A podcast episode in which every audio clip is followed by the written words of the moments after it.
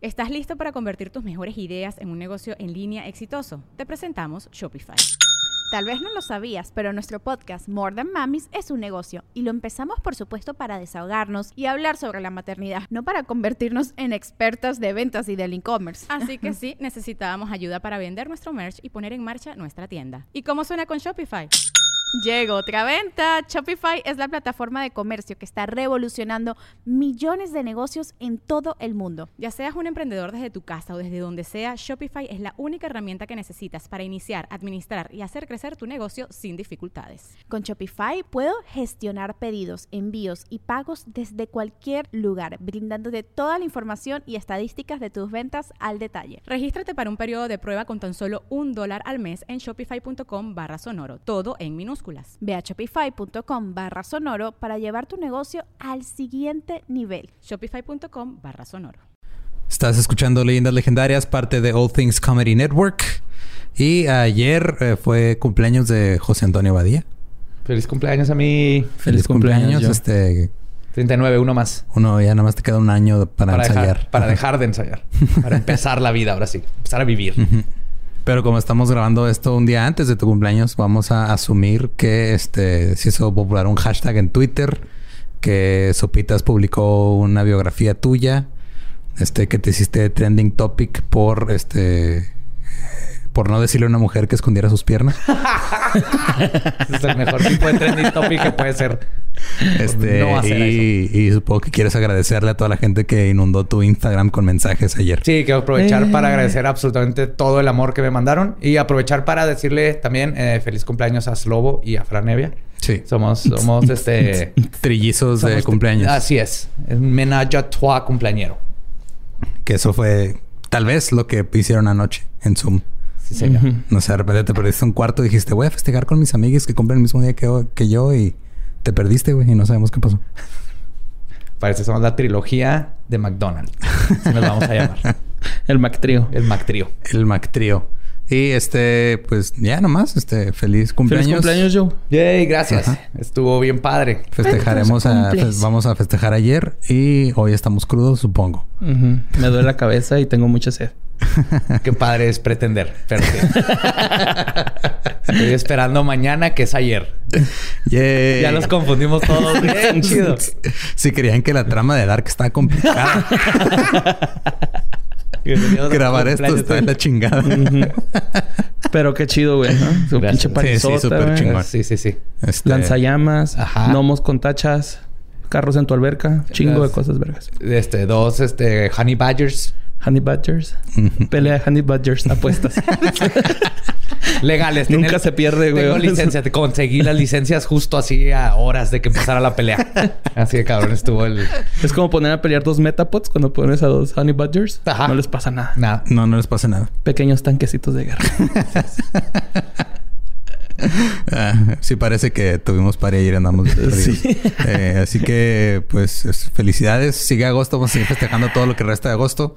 Eh, y los dejamos con el 74 Mira, yo no sé, yo nada más sé que es el segundo de agosto asesino. Es que andamos, andamos crudos, güey, no pensamos con exactamente. No, pero no se planeó esto porque venimos. Sí, mira, ayer, ayer tomé tanto mezcal que se me olvidó como contar arriba del grado de alcohol. Entonces ya de 48 para arriba ya no sé números. Somos 70 y algo. Es otro asesino más de agosto asesino.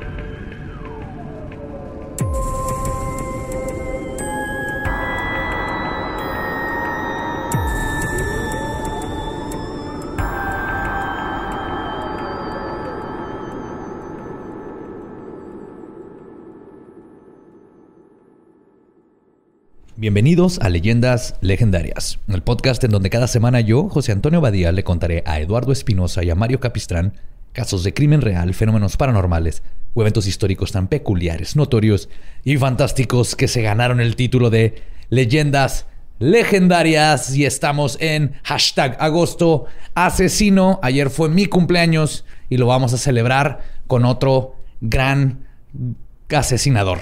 No, no tuve un mejor asesinador. título, pero un gran asesinador. Vamos a hablar del bombón asesino. El bombonzote asesino. Ni en el Conde. Siempre a mi diestra me acompaña Eduardo Espinosa. ¿Cómo estás? Eh, voy a asumir que crudo por tu festejo de anoche. Exactamente. Porque, este, spoiler, estamos grabando esto antes de ponernos probablemente hasta la madre por tu cumpleaños. Sí, pero vamos a asumir que, este, que esto está muy mal. Estamos muy, muy, muy mal, recuperándonos, este, tratando de rehidratarnos. Y a mi siniestra, el caballero Don Mario López Capistrán, a.k.a. Borre. A.k.a. la cabra satanista. ¿Qué onda, Badía? Lolo. Hola. ¿Cómo estás? Un gusto. Este, muy bien, gracias. A gusto. ¿Cómo, ¿Cómo te imaginas que vas a estar el día de hoy después de mi cumpleaños? Ah, en el futuro. Todavía. ebrio y, llenísimo, güey. No vamos a comer como en dos días después de lo que comimos ayer. Sí. ñom, ñom, ñom. Pues eh, vamos a tener que dejar de hablar de comida porque lo que sigue nos va a quitar el apetito.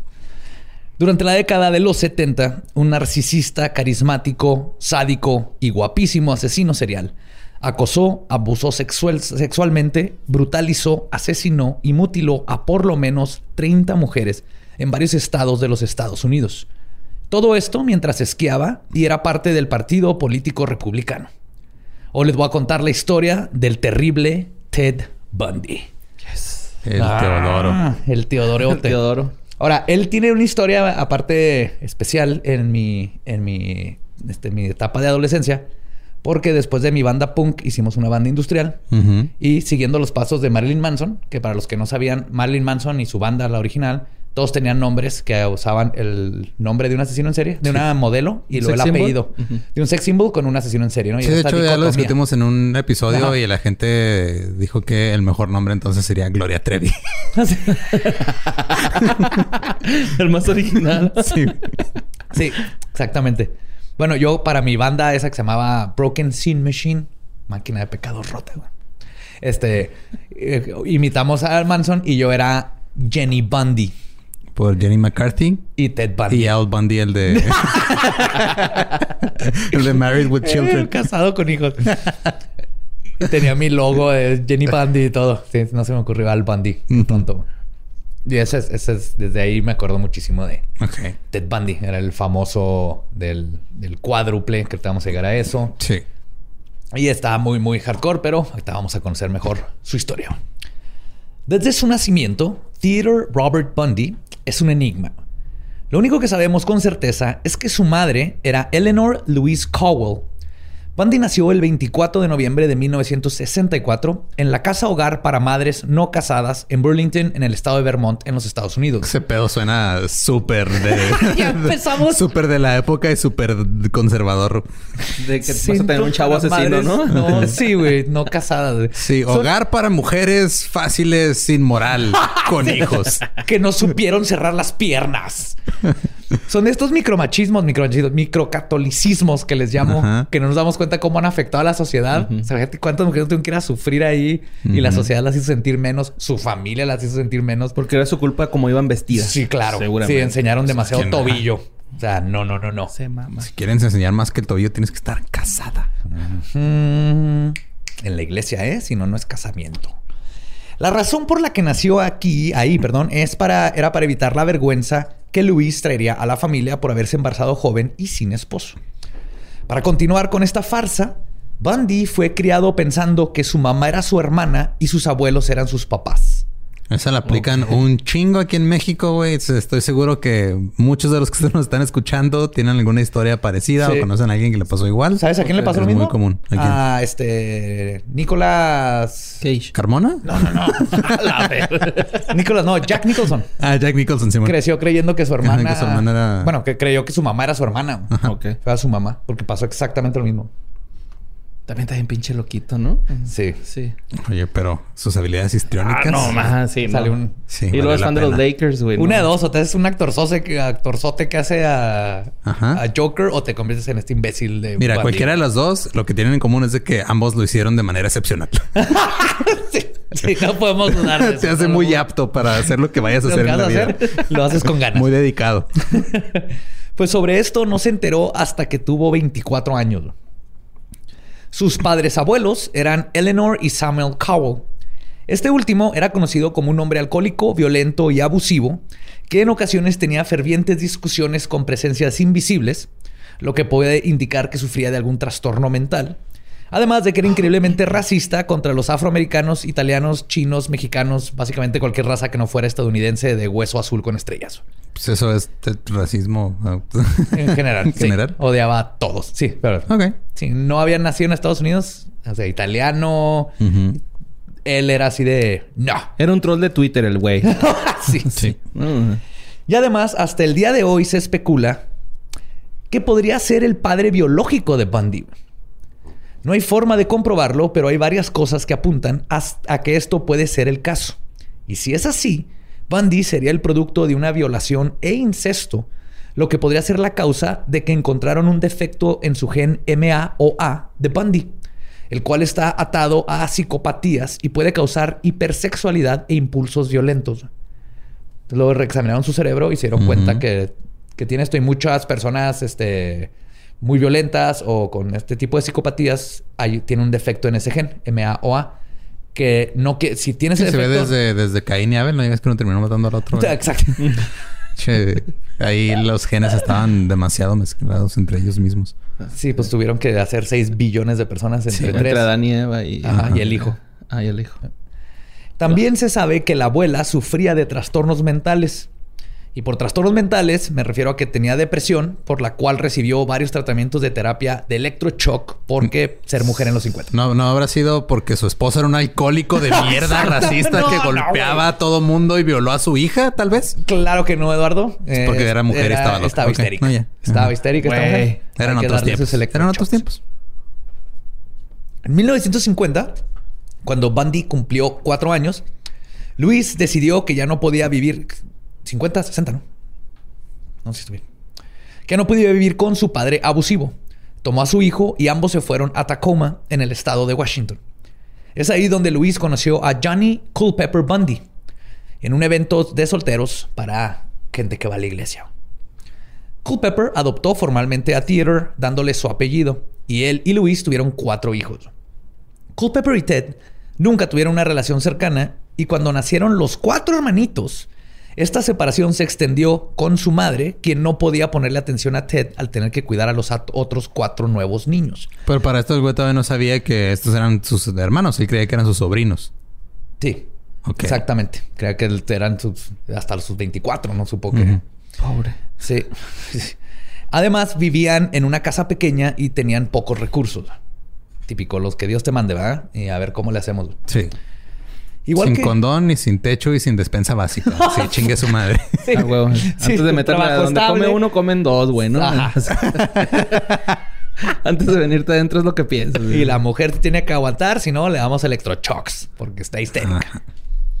Igual que muchos asesinos en serie, Bundy se convirtió en un niño increíblemente introvertido que no sabía socializar.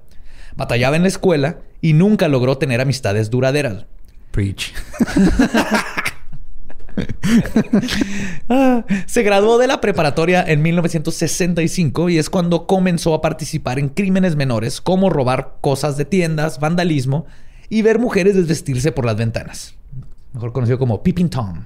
Sí, que estás ahí no vas a ir a espiar a mujeres. Es como la que aplicaron ustedes en el Open Mic.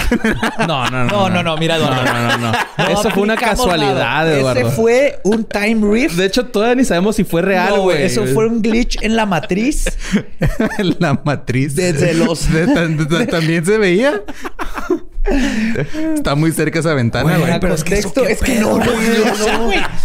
Yo tenía, de los 80 nos enseñaron que ese tipo de cosas pasaban, que mujeres guapas se desvestían enfrente de una ventana y estamos en un open mic y una ventana daba a la ventana de otra casa a, no sé, como 50 metros. Más o menos, cerquita. como, este, como en contraesquina. Estaba. Cruzando la calle, sí. prácticamente, ¿no? Y este, estábamos ahí cerca del bar, donde está la ventana, de la barra, y me hablan este, Borre y Luis, este, no, Nico, se me hace que era Nico. Era Nico. El punto es que dicen que hay una mujer desvistiéndose y dije, no puede ser, eso nomás pasa en los ochentas. Tengo toda mi vida donde Hollywood me mintió y nunca sucedió. Es que no neta, güey, yo, yo estaba escribiendo un chiste, güey, y luego acá volteé y vi ese pedo y dije, no. Alguien tiene que corroborar esto, güey. Y me hablaron y, y es verdad, yo también lo vi. Pero no volvió a suceder porque dijimos, seguimos yendo a Open Mics, ya ni siquiera estaba prendida la luz de ese cuarto. Y no nos fijamos ya. Entonces a mí se me hace miedo. que hubo ahí un, otra, una dimensión alterna. No A lo mejor era no una pantalla, ¿no, güey? Así. No sé, güey, pero estuvo No bien sé, pero raro. porque hasta me dijeron, no, no, no lo ven. Y luego yo fui, y yo no vi nada. Y me dijeron, no, no, ya se fue. Y yo, ¿ya se fue qué, güey? ¿Qué chingados está pasando? Hey, son esas cosas de misterios de la vida. Qué raro, güey. Estuvo muy Sí, raro, güey. Unexplained Mysteries. Pero no me arrepiento de haberlo visto, la verdad. No, no. O sea, estuvo... Mira, la diferencia, la diferencia entre ustedes y Bondi, aparte que ustedes hasta donde yo se no han matado a nadie, es que Bondi buscaba eso. Ajá, ustedes nada más les estamos tocó. Casual, güey. Fue sí, una casualidad, casual. güey, acá. Ok. Pues parte de su necesidad de robar era para tener dinero para mantener uno de sus hobbies favoritos de toda la vida. Esquiar. Ay, creo que va a ser. No, le encantaba esquiar. güey. No sé Comprar pops sería ahora.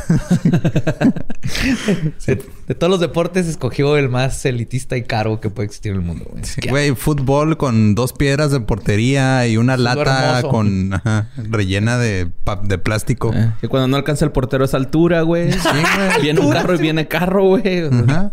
No se vale cañonazo. No, no, cañonazo, ¿no? Porque Nunca. no Hay que cuidar las pelotas, ajá.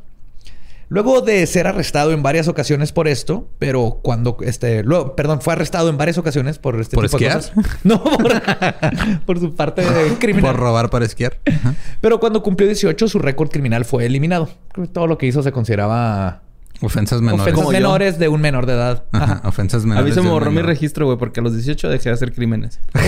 o sea, no, no, no es que haya estado robando ni nada así, güey, pero me metían que por el toque de queda, que porque andaba pisteando en la calle. Que o si sea, no era el toque de queda, era el toque o la queda. Que por el toque en el toque de queda. Sí, sí, sí. y Ya, Ajá. afortunadamente nunca caí de grande porque me, Qué bueno. me volví un adulto bueno. responsable, güey. Qué bueno. Dijo el hombre Qué de pelo rosa. Con un récord limpio, Bundy pudo comenzar su vida adulta de cero y se inscribió en la Universidad de Puget Sounds, donde estudió por dos semestres solamente psicología y estudios orientales. What? Sí, güey. Era otaku el güey. Estudios orientales, güey. Uno era pues, como historia de...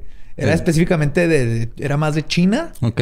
pero se llamaban en ese tiempo estudios orientales. No era nomás el idioma, no sé por qué. Y no sé, no entiendo por qué se metió ahí Bundy a estudiar eso. No sé, quería aprender a la historia del té y la piratería. Es escu- Ver Naruto sin subtítulos y la verga, ¿no? También corría así con los brazos para atrás, güey. Cuando veía de la escena del crimen, güey, acá. No, se le paraba el bochito, se le corriendo así. ¡Charingan! Mientras vivía en los dormitorios de la universidad, conoció a su primer novia. No se sabe su nombre real, pero se le conoce como Stephanie Brooks. Y, y por... Creo que no, nadie quiso decir su nombre real porque ha de ser hija de alguien súper mega importante güey, de la política. puede ser. Entonces fue para proteger su identidad. Pero en todos los libros la llaman Stephanie Brooks. Lo que sí se sabe es que era una mujer socialite, adinerada, atractiva y muy bien conectada en el mundo de la política. Lo que para Bundy se traducía a poder, que es lo que siempre buscó durante toda su vida. Brooks inspiró a Bundy a mejorarse como persona y aspirar a algo grande con su vida. Comenzó varios trabajos para mejorar su nivel económico y se involucró con el Partido Republicano, específicamente en la campaña política de Nelson Rockefeller, con la idea de ir subiendo por los rangos y llegar a ser un político de renombre algún día. En 1968, Bundy asistió a la Convención Nacional Republicana en Miami y regresando, Stephanie lo cortó. Qué feo. Sí, eh, nada peor que cambiar tus aspiraciones por una persona y luego que te deje. Sí. Pues esto obviamente lo devastó en sobremanera y quizás es uno de los catalizadores que lo catapultaron a convertirse en el monstruo que, en el que se convirtió. Verán, Stephanie Brooks era atractiva, de cabello lacio, largo y castaño, con la partidura en medio. Casi todas las futuras víctimas de Bundy tendrían este mismo perfil. O sea, afuera de, de, dos, tres, si mucho, de las 30 o más. Ahorita vamos Sí, a ver. pues que digo, de vez en cuando pruebas algo nuevo, güey. Es normal. Sí, a veces, y a veces era nomás de oportunidad o desesperación. Pero Exacto. la oportunidad de desesperación de repente te van a probar cosas nuevas, güey. Ah, sí, o estar pedo. Casi todas las futuras víctimas de Bundy. Ah, perdón, tenía esto. Después de haber sido abandonado por su novia, porque no era lo suficientemente ambicioso y era inmaduro, es lo que le dijo, Bundy dejó la escuela y comenzó a vagar de lugar en lugar. Se hizo más inmaduro, ¿no? Sí, claro, güey. Me cortaron por inmaduro, pues te voy a enseñar que es un inmaduro, ¿no? ¿Quieres saber? ¿Quieres saber? Durante este viaje para encontrarse, regresó a su estado natal de Washington, donde al pedir su acta de nacimiento descubrió que la persona, porque por más de dos décadas creyó era su hermana, verdaderamente era su madre. Entonces tuvo estos dos shocks juntos. Primero lo cortan la mujer que amaba y después, el- en cuanto lo cortan, lo recibe el- la realidad de que su, su hermana es su mami. Oye, her- hermana, tengo que contarte algo bien culero. Yo no soy tu hermana, soy tu madre. A la verga, güey. Sí. Pedo. ¿Quién Sí, sí, escribió está esto? culero. Televisa. Suena como la película de Matilda, ¿no? Sí, güey. Sí, es la... Ya sabes, ¿no? Acá. Familia y la verga, nepotismo. Acá. Sí, con este güey. Mira, algo así. Ahí luego escuchen el que fue de ellos de Matilda. Esto fue un pequeño anuncio aquí en Leyendas de. Muy buen plug, borra. Muy buen plug. No lo vimos venir. Viviendo de nuevo en el estado de Washington, comenzó una nueva relación con Elizabeth Klopfer, quien trabajaba como secretaria en la Universidad de Medicina de Washington, mejor conocida como Liz. De nuevo, su relación lo impulsó a hacer algo de su vida y se inscribió en la Universidad de Washington para estudiar psicología en el verano de 1970. Creo que el patrón que está viendo con Bondi es de que ese güey por sí solo no tenía motivación. Sí, las morras No, eran las que le daban motivación, ¿no? O sea, Se Sí. encontraba, ne- necesitaba como que una plataforma de donde brincar en su Y motivación. si te fijas, hay aparte un paralelo ahí con Kemper de eh, problema este, con, una, con la con mamá. las güey. mujeres. O sea, tuvo a la mamá, pero la mamá nunca pudo ser su mamá mamá porque lo tenía que tratar Ah. como su hermano. Y luego ya cuando se fueron a vivir solos, de todas maneras lo tenía que tratar como su hermano y luego tuvo cuatro hijos ya de ella que le ganaron el lugar. Entonces Bundy de nuevo igual que Kemper, pero de otra manera. Que digo que pero también querían si, si, es- si- acercarse a la mamá. Si en realidad fuera cierto eso de que era producto de una violación incestuosa. Aparte. Se imagínate también tú como su madre estar viendo el producto de algo tan doloroso para ti, pues también quieras o no crea una distancia. Sí, O un rencor, ¿no? Dentro de lo Sí. que fue, la, la mamá de Bundy hizo lo que lo mejor que pudo hacer dentro de las circunstancias. Nu- nunca abusaron de él, no lo golpeaban. Este, nomás es- es- había esta separación. Nomás le madre-hijo, mentían de que era su hermana. Sí, Pura y- negligencia. Y, y al principio no fue idea de ella, fue de los abuelos. Entonces, pero sea lo que sea, Bundy siempre, pues, que yo creo que en las mujeres estaba buscando también esta maternidad que no tuvo. Eh, Se nota. Es durante este periodo que fue voluntario en un centro de apoyo telefónico para personas con pensamientos suicidas. Eso no es buena idea. Pero Anne Rule, este, una escritora de crimen real, trabajó con Bundy y dice que era excelente, güey. Pero aquí es, es común que los asesinos en serie les guste el sufrimiento de los demás. Pues sí, le Y a- marcaban y le decían, ah, es que soy una joven de pelo castaño, este, me quiero matar. No, tú quédate y espérame. ¿Dónde vives? Yo te tiro para... Es más, mira, este, este va a tener que ser ya este, una llamada personal. Tengo que ir a tu lugar donde estás para asegurarme Sí, de, que, ¿Dónde estás? de Soy- que no lo hagas tú. Voy a hacer, güey, con una máquina de, esqui- de esquiar. Hace frío. Es porque hace frío. Bundy se graduó de la Universidad de Washington en 1972 y comenzó a trabajar con el gobernador Daniel Evans.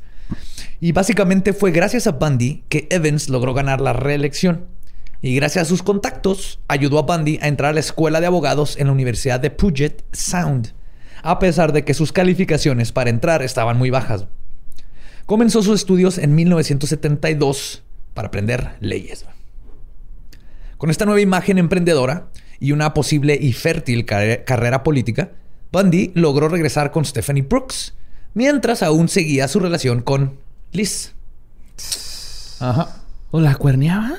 Yep. Sí, Está bien guapo, ¿ah? Ese güey. Era carita. Fíjate que era que- rorro. Está bien, está lo suficientemente guapo para que no sospecharan de él y para llegar a, hacer cosas. Ahorita vamos a ver que no podría haber hecho otra persona. Pero al mismo tiempo estaba lo suficientemente X para que fuera difícil describirlo y agarrarlo.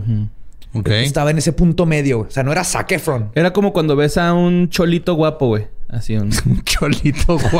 O sea, es como que está guapo, pero es cholo, ¿no? Así de... Descríbelo. Pues este está guapo, pero es republicano, güey. Pues eso lo describe como al Sí, 20% pero era- de los hombres en Estados Unidos. Sí, era un, era un republicano caucásico, guapo. O sea, no estaba tan guapo como Zac Efron. No, no, no. No, güey, no. O sea. Zac Efron obviamente lo identifica. Si alguien llega y te pregunta cómo era, pues no mames, ve, pinche. Ajá. Zac Lo Efron. dibujas.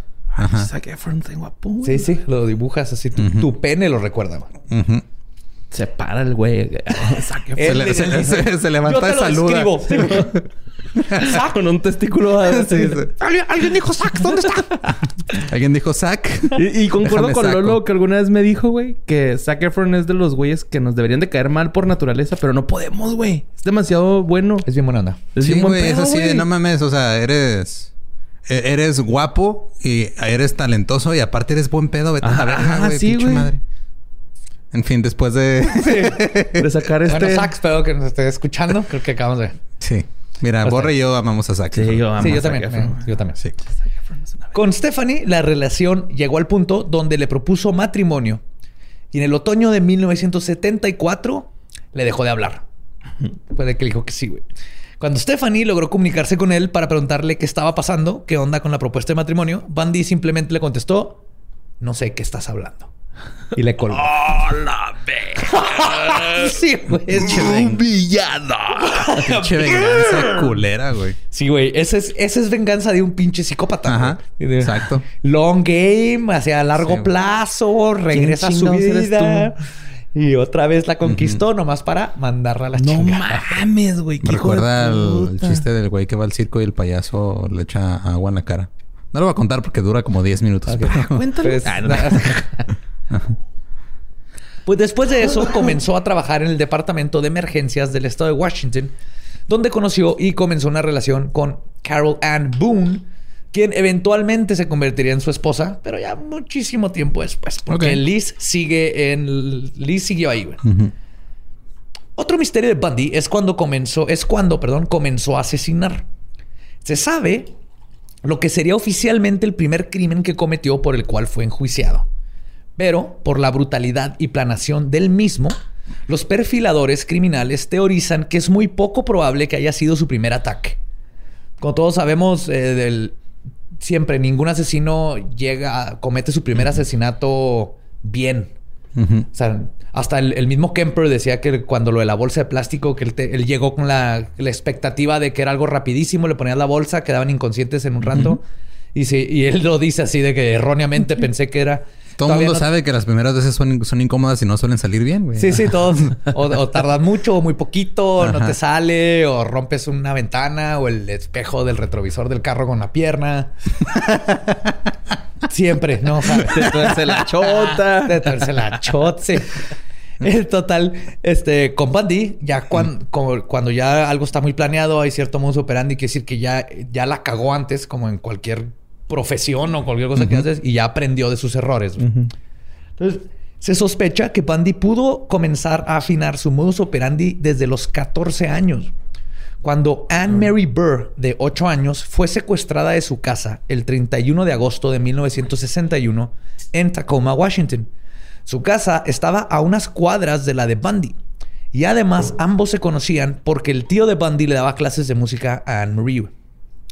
El 24 de junio de 1966, Lonnie Trumbull y su compañera de cuarto Lisa Wick, ambas, am- ambas aeromosas, fueron brutalmente golpeadas con un pedazo de madera en sus camas. Un modus operandi que después descubrimos muy común de Bundy. El apartamento de las víctimas estaba localizado cerca de una tienda Safeway donde Bundy trabajaba y que las chicas frecuentaban. Entonces son, no se han podido comprobar, pero es así de, güey, ¿qué- cuál, cuál es la probabilidad? Pueda que no, pero la evidencia nos dice que probablemente. Además, Tiempo, tiempo, este... ¿Te compraste una Tacoma por Bundy? Sí, yo también me iba a decir, ¿verdad? Tacoma como tú. no, no es porque me gustan los tacos. Arthur. Morgan. Además, Bundy le dijo a un detective que su primer asesinato lo cometió en la ciudad de Seattle en 1972. A otro detective le dijo que asesinó a alguien en la misma ciudad en el 71.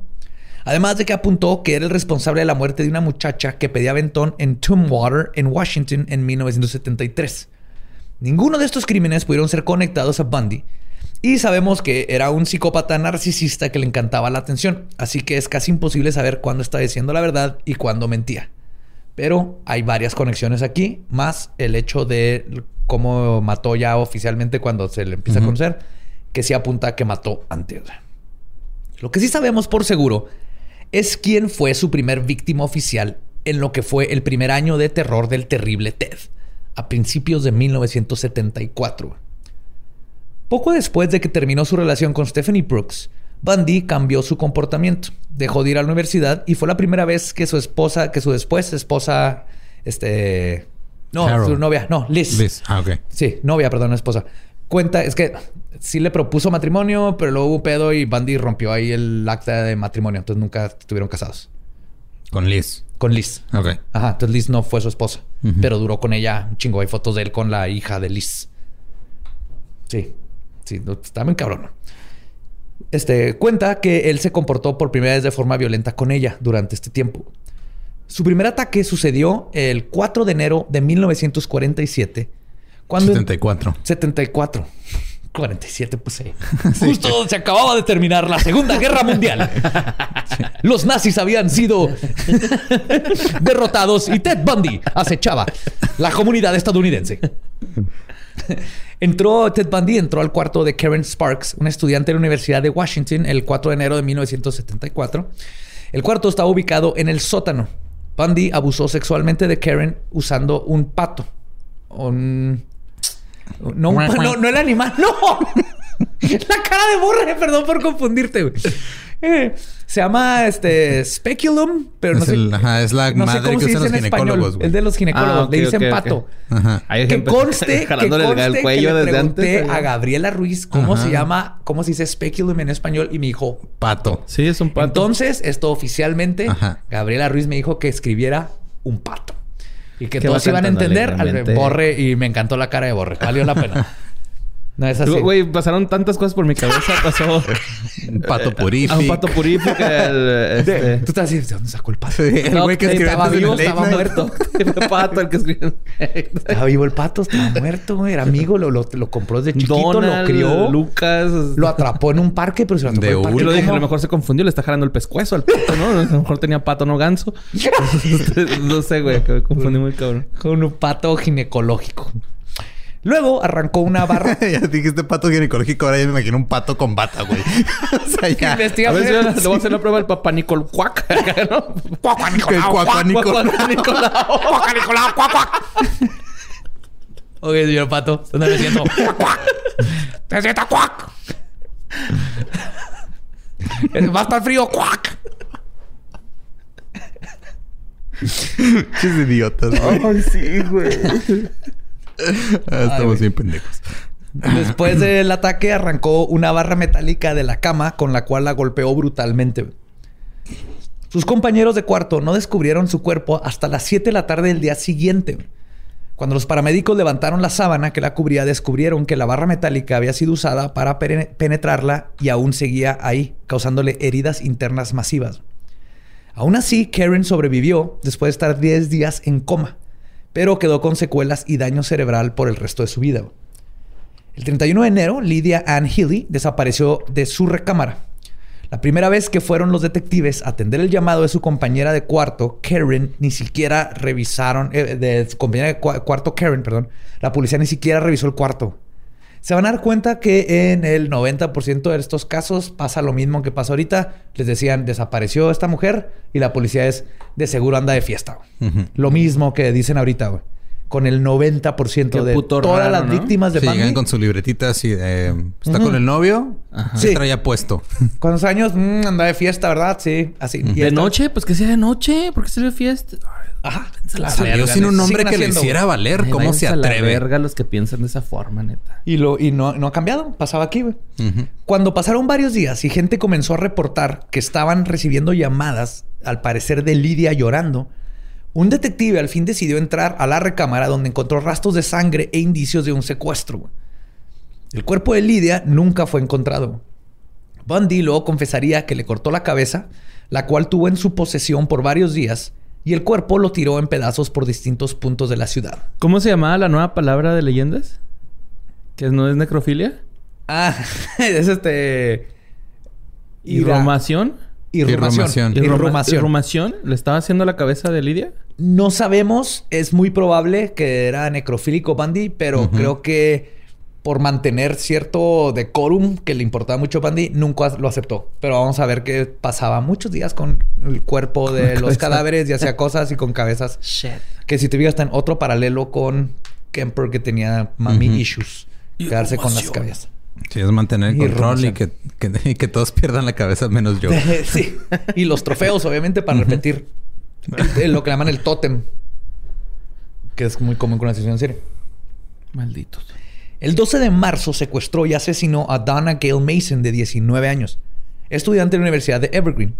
A pesar de que, igual que con Linda, no se sabe exactamente cómo fue, qué sucedió durante su abducción, sí se sabe que esta en específico sucedió durante el tiempo que Bundy estaba trabajando de medio tiempo vendiendo suministros médicos, los cuales usó para hacerse un yeso falso que se ponía como si estuviera fracturado y se Espérate, podía... ¿de ahí sacó el pato? ¿De dónde? De su lugar donde vendía suministros médicos. No, esto fue mucho, fue tiempo después, pero probablemente. Ok. Probablemente. Porque digo, no es como que alguien, un- o sea, no creo que alguien ahorita que no sea ginecólogo tenga un pato en su casa y aún así No. siendo ginecólogos creo que no lo tienen en su casa, lo tienen en su lugar de trabajo. Sí, ¿no? Un amigo mío compró un pato de a de veras Ajá. porque soñó con él Ok. y estaba bien padre. También tenía un amigo que tuvo un pato un rato. Estaba, era- ¿De mascota? Sí. Ajá. Yo también tenía un amigo que se, le decimos escama en San Luis. Y un día lo reencontramos muerto. Y yo le decía que le cortáramos la cabeza y lo hiciéramos collar, pero nunca quiso, güey. Tu amigo era un pato. No, mi amigo tenía un pato. Ay, Güey, ¿qué? Sí, le O decía- sea, con la manera que dijiste sonó como que habías encontrado a tu amigo muerto. No, no, no, no, Y no. lo primero que pensaste fue, a hacer un collar con ese güey. No, no, no. Mi amigo ¿Era tenía, romántico? tenía de, de mascota un pato, güey. Se llamaba Pato. Y Pato se murió un día. Ya. Y pues ahí vamos a... Ya, ya. Falso. Pues, a la, diferencia que hace una palabra ahí. Ajá. Y le quería cortar la cabeza y nunca me dejó. Me dijo, no, güey, es que siempre voy a sentir feo. Bueno, con este yeso falso, lo que hacía era aparentar estar lisiado y así no levantaba sospechas cuando le pedía ayuda a mujeres para ayudarle a subir por lo general cosas a su bocho 69 color caqui.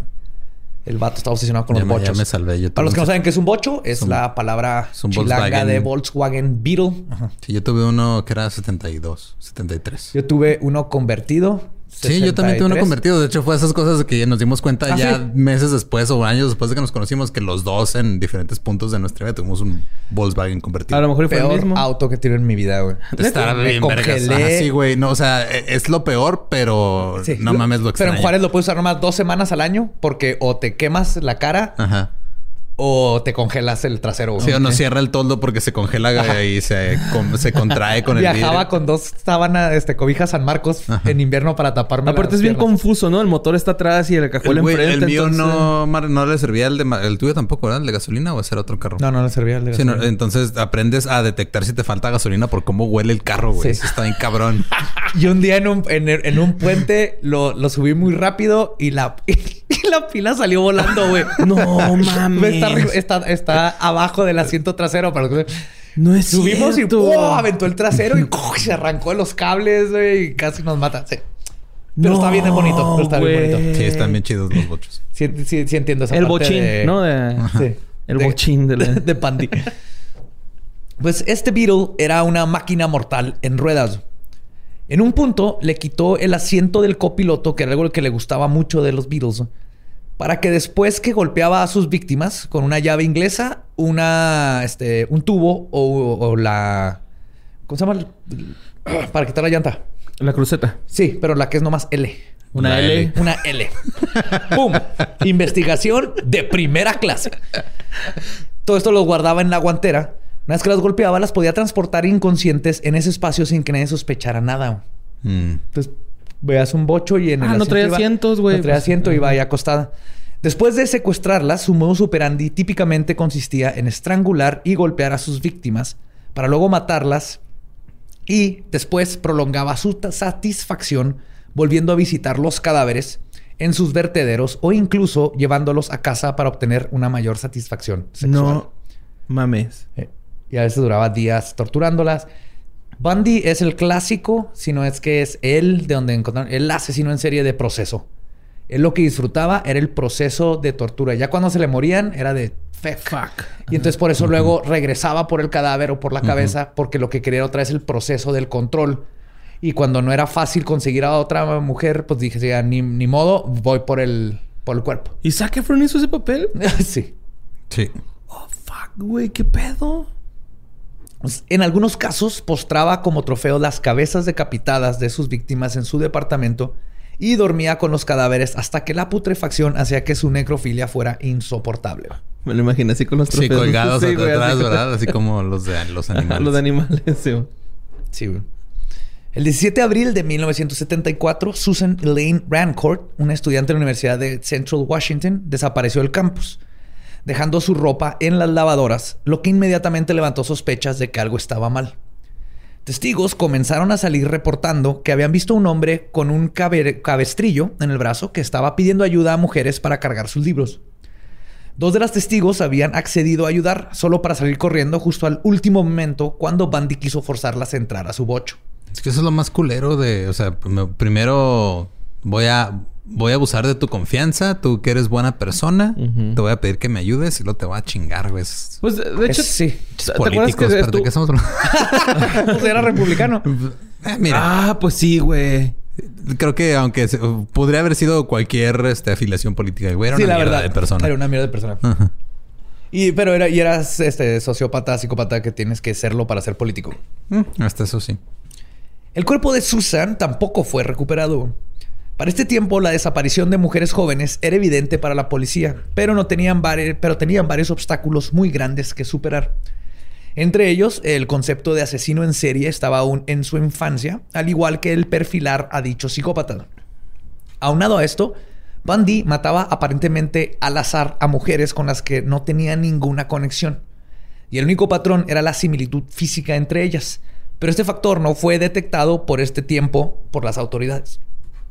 Aún así, todo el estado de Washington estaba en alerta por los crímenes. Así que Bundy decidió irse a la ciudad de Oregon, a 400 kilómetros de Washington, donde el 6 de mayo secuestró, torturó y decapitó a Karen Sparks, quien era una estudiante de la Universidad del Estado. Menos de un mes después, el 31 de mayo, Brenda Carol Ball, de 22 años, desapareció después de ser vista por última vez saliendo del bar The Flaming Tavern en Bury, en Washington. Bundy había regresado a sus terrenos. Lo más terrorífico es que ese mismo día, Bundy había estado con su novia Liz y su familia hasta las 10 de la noche. Al día siguiente era el bautizo de la hija de Liz, que era básicamente la hija adoptada de Bundy. Hay fotos de ellos dos juntos riéndose como la cosa más adorable del mundo si no supieras que es Ted Bundy. güey. Bundy después le confesaría a Liz que se perdió el bautizo porque estaba torturando, asesinando y deshaciéndose del cuerpo de Brenda, güey. Sí, y güey, perdón, ¿a qué hora era? ¡Ay, era hoy! Era hoy. ¡Ay, qué pendejo! Es que no me hablaste para confirmar. Ah. Antes de que las amigas de Brenda hubiesen reportado como desaparecida a su amiga, Bundy ya había atacado de nuevo. Esta vez su víctima fue Jorgan Hawking, de 18 años, a quien logró engatusar utilizando un par de muletas para pretender estar lisiado. La última persona que la vio fue su mejor amiga Dwayne, quien platicó con ella a través de su ventana. Ambas notaron extrañas carcajadas que provenían del pasillo. Bundy lo confesaría que era él el que se estaba riendo. Pinche vato loco. Los estaba escuchando, mames. ya sabía que iba a secuestrar a una. Tal vez estaba pensando que las dos, pero estaba cagado de la risa de la conversación y luego de todas maneras fue y se llevó a una y la mató. güey. No mames. Está bien culero platicar así de ventana a ventana, güey. Y una vez se dio un tiro un compa y se enojó y se fue a su casa corriendo y fui a su ventana y estaba hablando con él. Y luego pasó otro compa por atrás de mí y me dijo, no mames, güey, ya no está este güey, está allá. Y yo estaba hablando con alguien de la ventana, güey. A lo mejor era su mamá, güey, o su papá. Muy culero. Sí, completamente este, igual la experiencia. Entiendo. La audacidad con la que estaba cometiendo sus crímenes audacia? iba encrechendo. ¿Qué? que no es audacia, güey. No sé. ¿Qué dije? ¿Audacia? Audacidad. Audacidad. Ah, uy. Este es un programa para editar música, ¿verdad? Es el audacity. No le pudiste perdonar, güey, de descubrido. Se me fue, güey. Hasta lo dije bajito porque Perdón. no quería decirlo. y fue, eh, Echaste, echaste a perder Así mi de- palabra bonita y bonita de crechendo, güey. La audacia con la que estaba cometiendo sus crímenes iba encrechendo. Encrechendo. Cada crechendo. Perché borre? Tutto Italiano, amo, tutto italiano. amo le te No les van a dar la embajada italiana. Ya, dejen, ya déjenlo pasar. Pero Ted Bundy tal vez sí.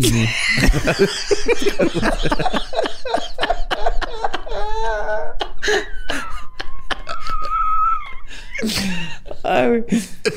Cada vez afinaba más sus métodos y parte de la emoción que buscaba era el sentirse más inteligente que sus víctimas y que la autoridad, lo cual es común en este tipo de asesinos organizados del tipo poder control. Pero Bundy logró coronarse como el principale, el dirigente, el padroni, el tutto capo di capos. Principeso. El principeso. El hombre del pato.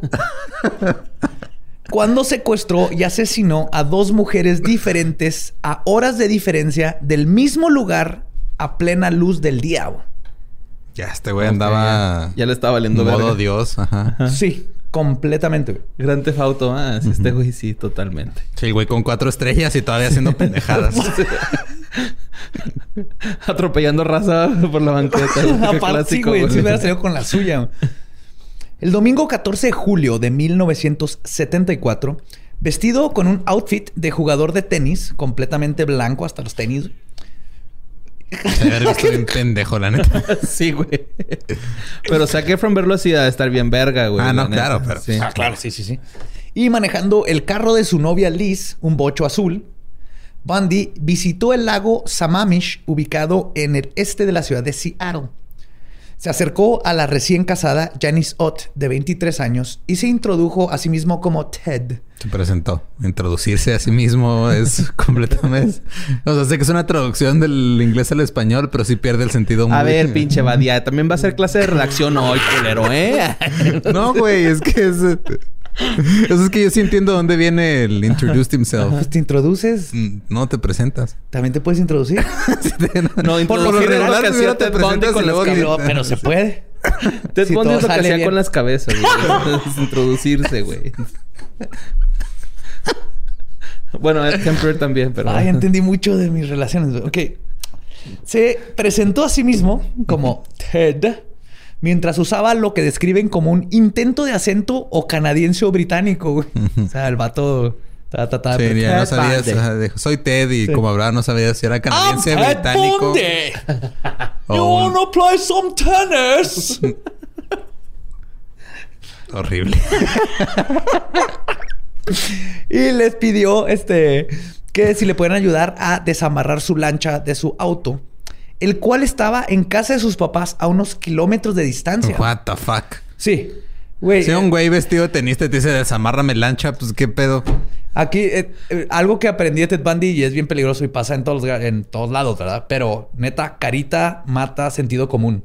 Entonces, dinero, carita, sentido común, en ese orden de arriba hacia abajo. Sí, porque mucha... Verbo, falta verbo. Falta, ajá, verbo. Ah, sí, era, era carismático, tenía verbo eh, y lo veía así. o Entonces, nadie en- pensaba espérate, que deja- iba a ser entonces algo en la malo. escala es dinero, verbo, carita, sentido común. Ajá. De Ajá. arriba hacia abajo. Pero, güey, qué pendejo, ¿no? ¿Por qué va un kilómetro a ¿Dónde pedir quedan piedra, ayuda? papel y tijera ahí? Mata. verbo, piedra. Es que podemos hacer un juego que A ver. sería como verbo, carita y... Verbo dinero. sería papel. Verbo, dinero y carita, güey. Verbo, dinero, carita. Que carita... Verbo mata carita, din- dinero mata... Carita sería como piedra. Porque mata... No importa, nomás tenemos que coger los Ya me tres. equivoqué bien cabrón, güey, acá. En fin, este... El punto era de que el güey los, los convencía de hacer cosas que están completamente que fuera del normalmente no, sí, que no, no, no, no haría una persona normal convertirte Ajá. con un extraño, pero también si eran los 70 eran unos tiempos más relajados. Pues y- digo, yo pero me nadie pongo- se esperaba que me este tipo en el vestido lugar de tenis. Ok, me voy a poner el lugar de esta persona. ¿Cómo dijiste que se llamaba? Eh, la mujer esta de 23 Janice. años. Imagínate que yo soy Janice y llega un, un Zac Efron vestido de tenista de blanco. Claro que te vas con Y Zac. me dice, güey... Yo de- llego, de- empujo a. Janis y me voy con. Yo te Ajá. ayudo con la lancha saca. Ajá. Sí. Pelada, güey. No, Y sí, y para la- nada, para nada es culpa de Janis, ¿eh? No más, lo más. No, exacto. Y hasta le ¿Cómo- regalas unos remos, güey. ¿Cómo le ayuda? sí, a Porque huevo. tú asumes, o sea, Le porque la, remas. porque la gran mayoría de la gente está- eh, no tiene estos pinches pensamientos, o sea, no, no está pensando en que este güey de seguro es un psicópata y me quiere matar. Están pensando, ah, pues necesita un paro y yo soy buena gente y voy a hacer aparte en estos tiempos se creía que los asesinos en serio, estos, las personas súper sádicas y todo eso, eran de películas o eran estos tipos feos, monstruos. Ted Bundy es como... Leatherface. Es la quinta esencia del asesino en serie como lo conocemos, inteligente, guapo, bien hablado. La quintesencia. quintesencia. De Ted Bundy. Así no me imagino. Por- Ted Bundy. Por Calvin Klein. Pues este, Janice accedió y siguió a Bundy en su bicicleta. Unas horas después de abducir a Janice, el terrible Ted regresó al mismo lugar cuatro horas después, donde encontró a su segunda víctima, Denise Naslund, de 18 años, quien estaba estudiando para ser una programadora de computadoras.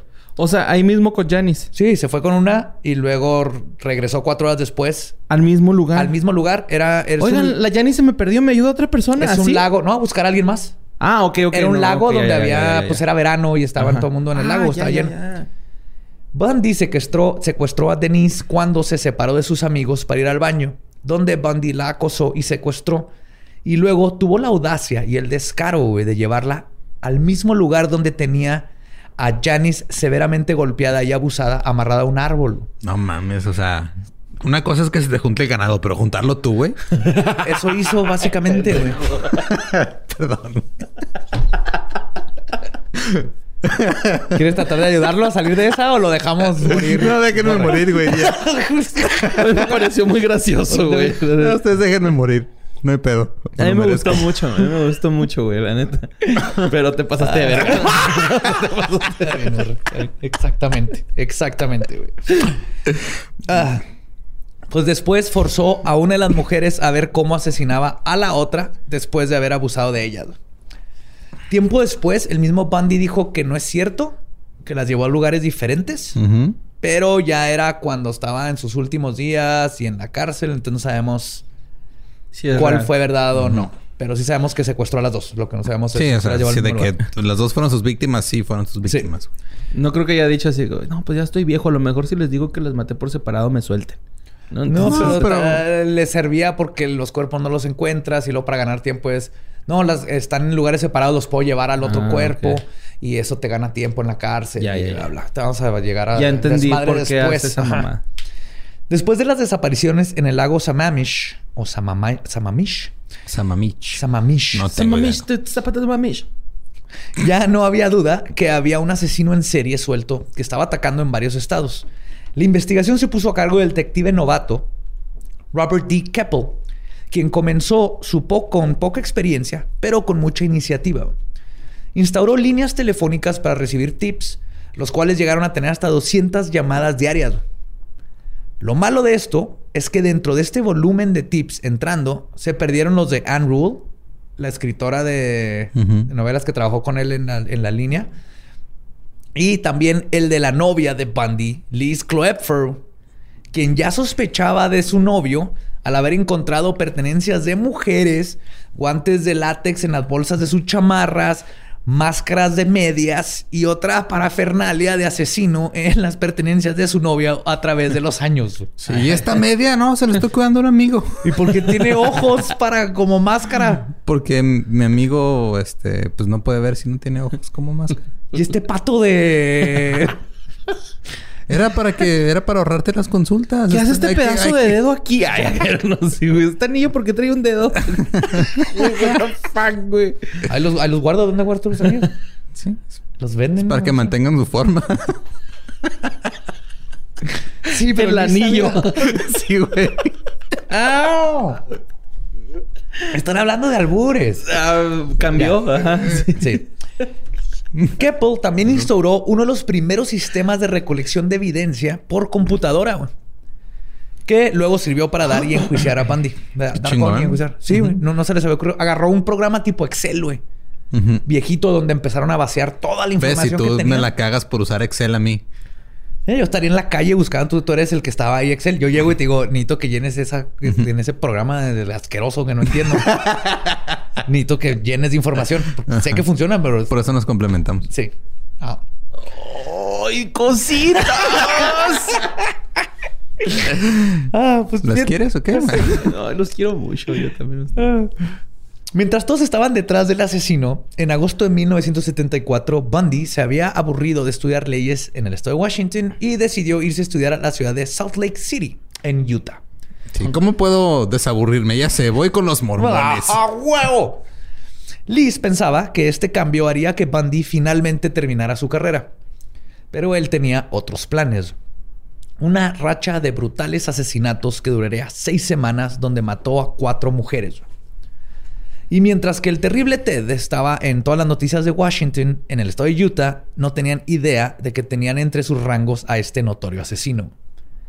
Sus víctimas fueron Nancy Wilcox, de 16 años, quien fue abducida y asesinada el 2 de octubre, y cuyo cuerpo no fue descubierto hasta 16 años después de su asesinato. Ay, No güey. mames. No mames. Melissa Ann Smith, de 17 años, desapareció el 18 de octubre, hija del sheriff del pueblo de Midville, Louis Smith. Ella había sido secuestrada, abusada sexualmente y asesinada por Bundy. Pero los forenses encontraron algo aún más estremecedor. Cuando encontraron su cuerpo, nueve días después de su desaparición, se dieron cuenta que no tenía más de 72 horas de haber sido asesinada. Lo que indica que Bundy la había mantenido con vida por lo menos por cinco días. Oh, vete a la verga, en agonía o qué pedo, güey. Sí, güey, torturándola y abusando de ella. Oh, el mamón, proceso es lo que. Bundy quería, el poder y control de dominar. No mames. ¿Y la tenía? ¿Dónde la tenía? No se sabe, no se sabe. Pero la tuvo viva por por lo menos cinco días. güey. Creo que hay gente que nos está escuchando que le duró menos un pollito de colores del, del mercado. Durante este tiempo, le lavó el cabello, la maquilló y le pintó las uñas antes de matarla. ¡Qué hijo de la verga, güey! golpeándola en la cabeza. Sí. Las- la pintó tipo. Te vas a morir novia. bonita, así. Sí, güey. Y a mí se me hace que muchas de estas, porque así la encontraron, a mí, y más con ella que duró más tiempo con ella, se me hace que también lo hacía para tratar de hacerlas ver más bonitas ya muertas y como combatir la descomposición del cuerpo. Es muy probable. Güey. No te pases de verga. Eso está muy maníaco, güey, ¿eh? Y vaya es que yo he hecho cosas maníacas, güey. está así... Sí, no, no, no. Es la primera vez que me impresiono mucho en... No, y, toda- y estoy empezando. no, güey, vas a terminar. Verga, Sí, güey. vas a, vas a necesitar separar a Zac Efron de, de Bundy, güey. Ah, no, eso me queda claro. Ah, Sí. sí, güey. Zac Efron es otro Mira. pedo. Es un ángel. Exacto. Digo, hizo Baywatch, pero no se compara Baywatch con todo lo que hizo Bundy. Puros ángeles ahí, O sea, todos en cometen errores, pero también hay magnitud de errores. El 31 de octubre, Bundy celebró Halloween secuestrando a Lara Ann Aime, de 17 años, o Aim más bien, a quien también le aplicó el macabro ritual de lavar el cabello y maquillar post-mortem. El 8 de noviembre, Bundy atacaría a su cuarta víctima, quien probaría ser instrumental para su captura. Carol Daronch estaba en el Fashion Place Shopping Mall en el pueblo de Murray, en Utah cuando fue abordada por Bundy vestido como guardia, quien le informó que alguien se había intentado robar su automóvil y que si lo podía acompañar a revisarlo y luego a la estación a poner un reporte. Aquí es donde hablo del... Aquí es carita y uniforme de autoridad mata sentido común. Y mujeres. Sí, claro. Pero aquí Carol no se le ocurrió cómo supo que era mi carro. Ajá. Y aquí es lo, lo cab- primero que yo pensé. Así como sabe este güey que era mi carro si yo no soy un, No dudó un cliente porque más de este y mall. es muy común que los asesinos en serie usen uniformes y automóviles. De hecho, hay un estudio que muchos asesinos en serie, los que tienen su automóvil, eh, les gustan azules porque representa, se ve más este oficial de, de policías. Mm. El azul es- se, este, ¿cómo se llama? Se, el- se identifica como de oficial, De autoridad, de autoridad de y a ellos les cuidado. gusta porque hay varios que usan esta técnica. Entonces estamos, estamos seguros aquí. No, nada he tenido vehículos azules No. más que Gabriela. Ah, no, también tú. No, yo también. ¿Sí? Pues el focus de mi Ah, señora so- ya so- es mío. Soy el único que no ha tenido un vehículo azul aquí entonces. Yo Mira, tampoco. Interesante. Tu, La Expedition, tu. Explorer, güey, es azul. Ah, la Explorer. Ah, es como morada. No, es Está azul. loco, es azul. güey. Es azul celeste. No, no es azul celeste, es azul. Como marino, sí es cierto, va. Es Ajá. Mira, él estudió arte, él debería saber Sí. de colores. Sí, güey, ese es un azul. Yo estudiarte, güey. Yo nomás veo un color y nomás con verlo sé qué color es. Oye, mijo, tú Oh, que sí, estudiaste arte, enséñame. Rumbo a la estación, Carol se dio cuenta que iban por la ruta equivocada. Cuando le exigió a Bundy que la dejara ir, él reaccionó violentamente, detuvo el automóvil y la esposó entre sus esposas. El problema es que le puso las esposas en el mismo brazo. Sea, le puso las dos, no le puso una mano con la otra. ¿Por qué? Pues Por pendejo, por pues. pendejo, güey. Pinche estupidote, güey. Sí, qué bueno, güey, porque eh, con esto fue posible que Carol abriera la puerta y escapara, güey. Qué bueno, Carol. Por estúpido el Bundy. Después del ataque, fue a la estación donde le pudo dar a la policía la descripción de su atacante, el auto que manejaba y las esposas que aún traía puestas. Además, un poco de la sangre de Bundy que traía en la camisa a causa de la lucha que tuvieron. Unas horas después de este ataque, Bundy abdujo a Debbie Kent de 17 años. Y le valía verga, güey. Este vato es un, animal. Su familia y amigos no perdieron el tiempo en salir a buscarla, porque de nuevo fueron con la policía y la policía dijo: Es una niña de 17 años, a veces fue de fiesta. y detrás del auditorio de la escuela de donde desapareció Debbie, encontraron un par de llaves para esposas que coincidían con las que fueron utilizadas con Carol. Esto confirmó que trataban con el mismo atacante. Tristemente tardarían 14 años agonizantes para que el mismo Bundy confirmara que la había asesinado, pero su cuerpo jamás ha sido localizado. El de Debbie. Hay muchas de estas familias que nunca tuvieron el... Pero ya él dijo que las mató. Sí, sí. Sí, pero de todos modos, o sea, no poder pues encontrar los restos. Y es como evidencia. Por y fueron 14 años, O sea, después de 14 años, Bandy ya confesó. O sea, ni restos, nada, nada hueso. Y muchos, pues, nada. Ropa. Nada, nada. Nada, nada. Ah, sí, sí será humano. No, güey. no es, güey. Es un... No, ni le quiero decir animal, güey. Es un... Es un muchos lo describen como... Sí, güey. Que sea así. Si, si la maldad tuviera cara, es Bandy. Bandy. Es bonita la maldad.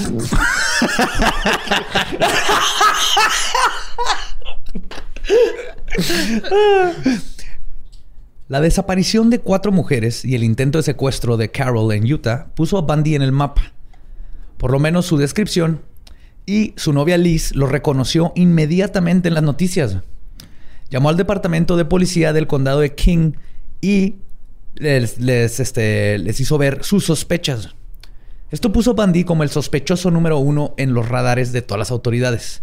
Pero aún así, no sabían dónde estaba y no tenían evidencia física para atarlo a los crímenes. Mientras lo buscaban, Bundy abdujo a Carol Campbell el 12 de enero de 1975. Poco menos de dos meses después asesinó a la instructora de esquiar de 26 años, Julie Cunningham, usando su truco de las muletas y pidiendo ayuda para guardar sus esquís en su auto. Después de atacarla, manejó 144 kilómetros con ella hasta el pueblo de Rifle, en el estado de Colorado, donde finalmente la estranguló. Entre abril, mayo y junio, Bundy asesinó a otras tres mujeres. Denise Lynn Oliverson, el 6 de abril, Lynette Dawn Culver, de 12 años, con quien cambió su modus operandi, probando lo flexible e impredecible que podía ser. A ella la secuestró y mantuvo en su cuarto de hotel, donde la ahogó en la tina. Lo gacho de ella, aparte del 12 años, la agarró en lo que salió del cuarto al lobby del hotel. De alguna manera logró secuestrarla. El 28 de junio secuestró y asesinó a Susan Curtis, estudiante de la Universidad de Brigham Young. El 7 de septiembre de 1975, unos amigos que estaban cazando cerca de la Interestatal 90, como a 10 minutos del lago Sammamish, encontraron lo que solo puede ser descrito como un cementerio clandestino. Más de 400 piezas individuales de evidencia de las víctimas de Bundy fueron recolectadas nada más en ese lugar. Este era como uno de los lugares predilectos de Bundy donde se deshacían los cuerpos. Pero estaban esparcidos por todos lados por los animales, entonces no se supo qué parte era de quién y al final no sé exactamente cuántas víctimas llegó a depositar ahí. Como el cementerio de elefantes del Rey León. Algo así. Algo así. Entonces estos asesinatos que abarcaban los estados de Washington, Utah y Colorado, las autoridades estaban frustradas. Habían recaudado evidencia y sospechaban de Bundy, pero no podían atarlo a los crímenes. Pero el 16 de agosto de 1975, todo el arduo trabajo policial, el nuevo sistema de cómputo, las declaraciones de Liz y numerosos testigos vendrían valiendo madre cuando una simple parada de tránsito detendrían al terrible Ted por fin, güey. El sargento Bob Howard de la patrulla de caminos de Utah detuvo a Bundy cuando lo vio apagar sus luces en una zona residencial y luego pasarse varios altos.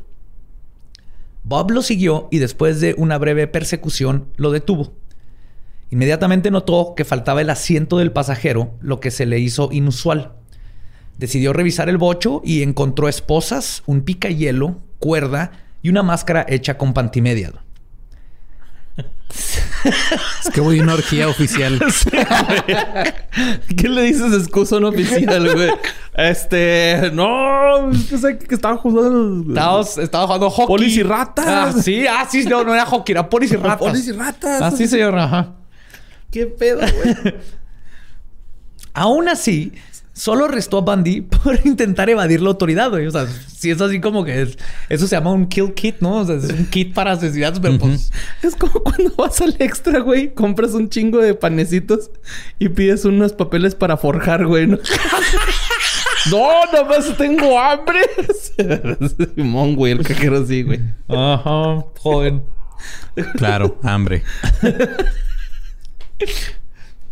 Pero en la estación, el detective Jerry Thompson decidió comparar las esposas con las que lo habían, eh, con las que habían sido utilizadas para intentar secuestrar a Carol DeRoche y resultaron ser de un par. güey.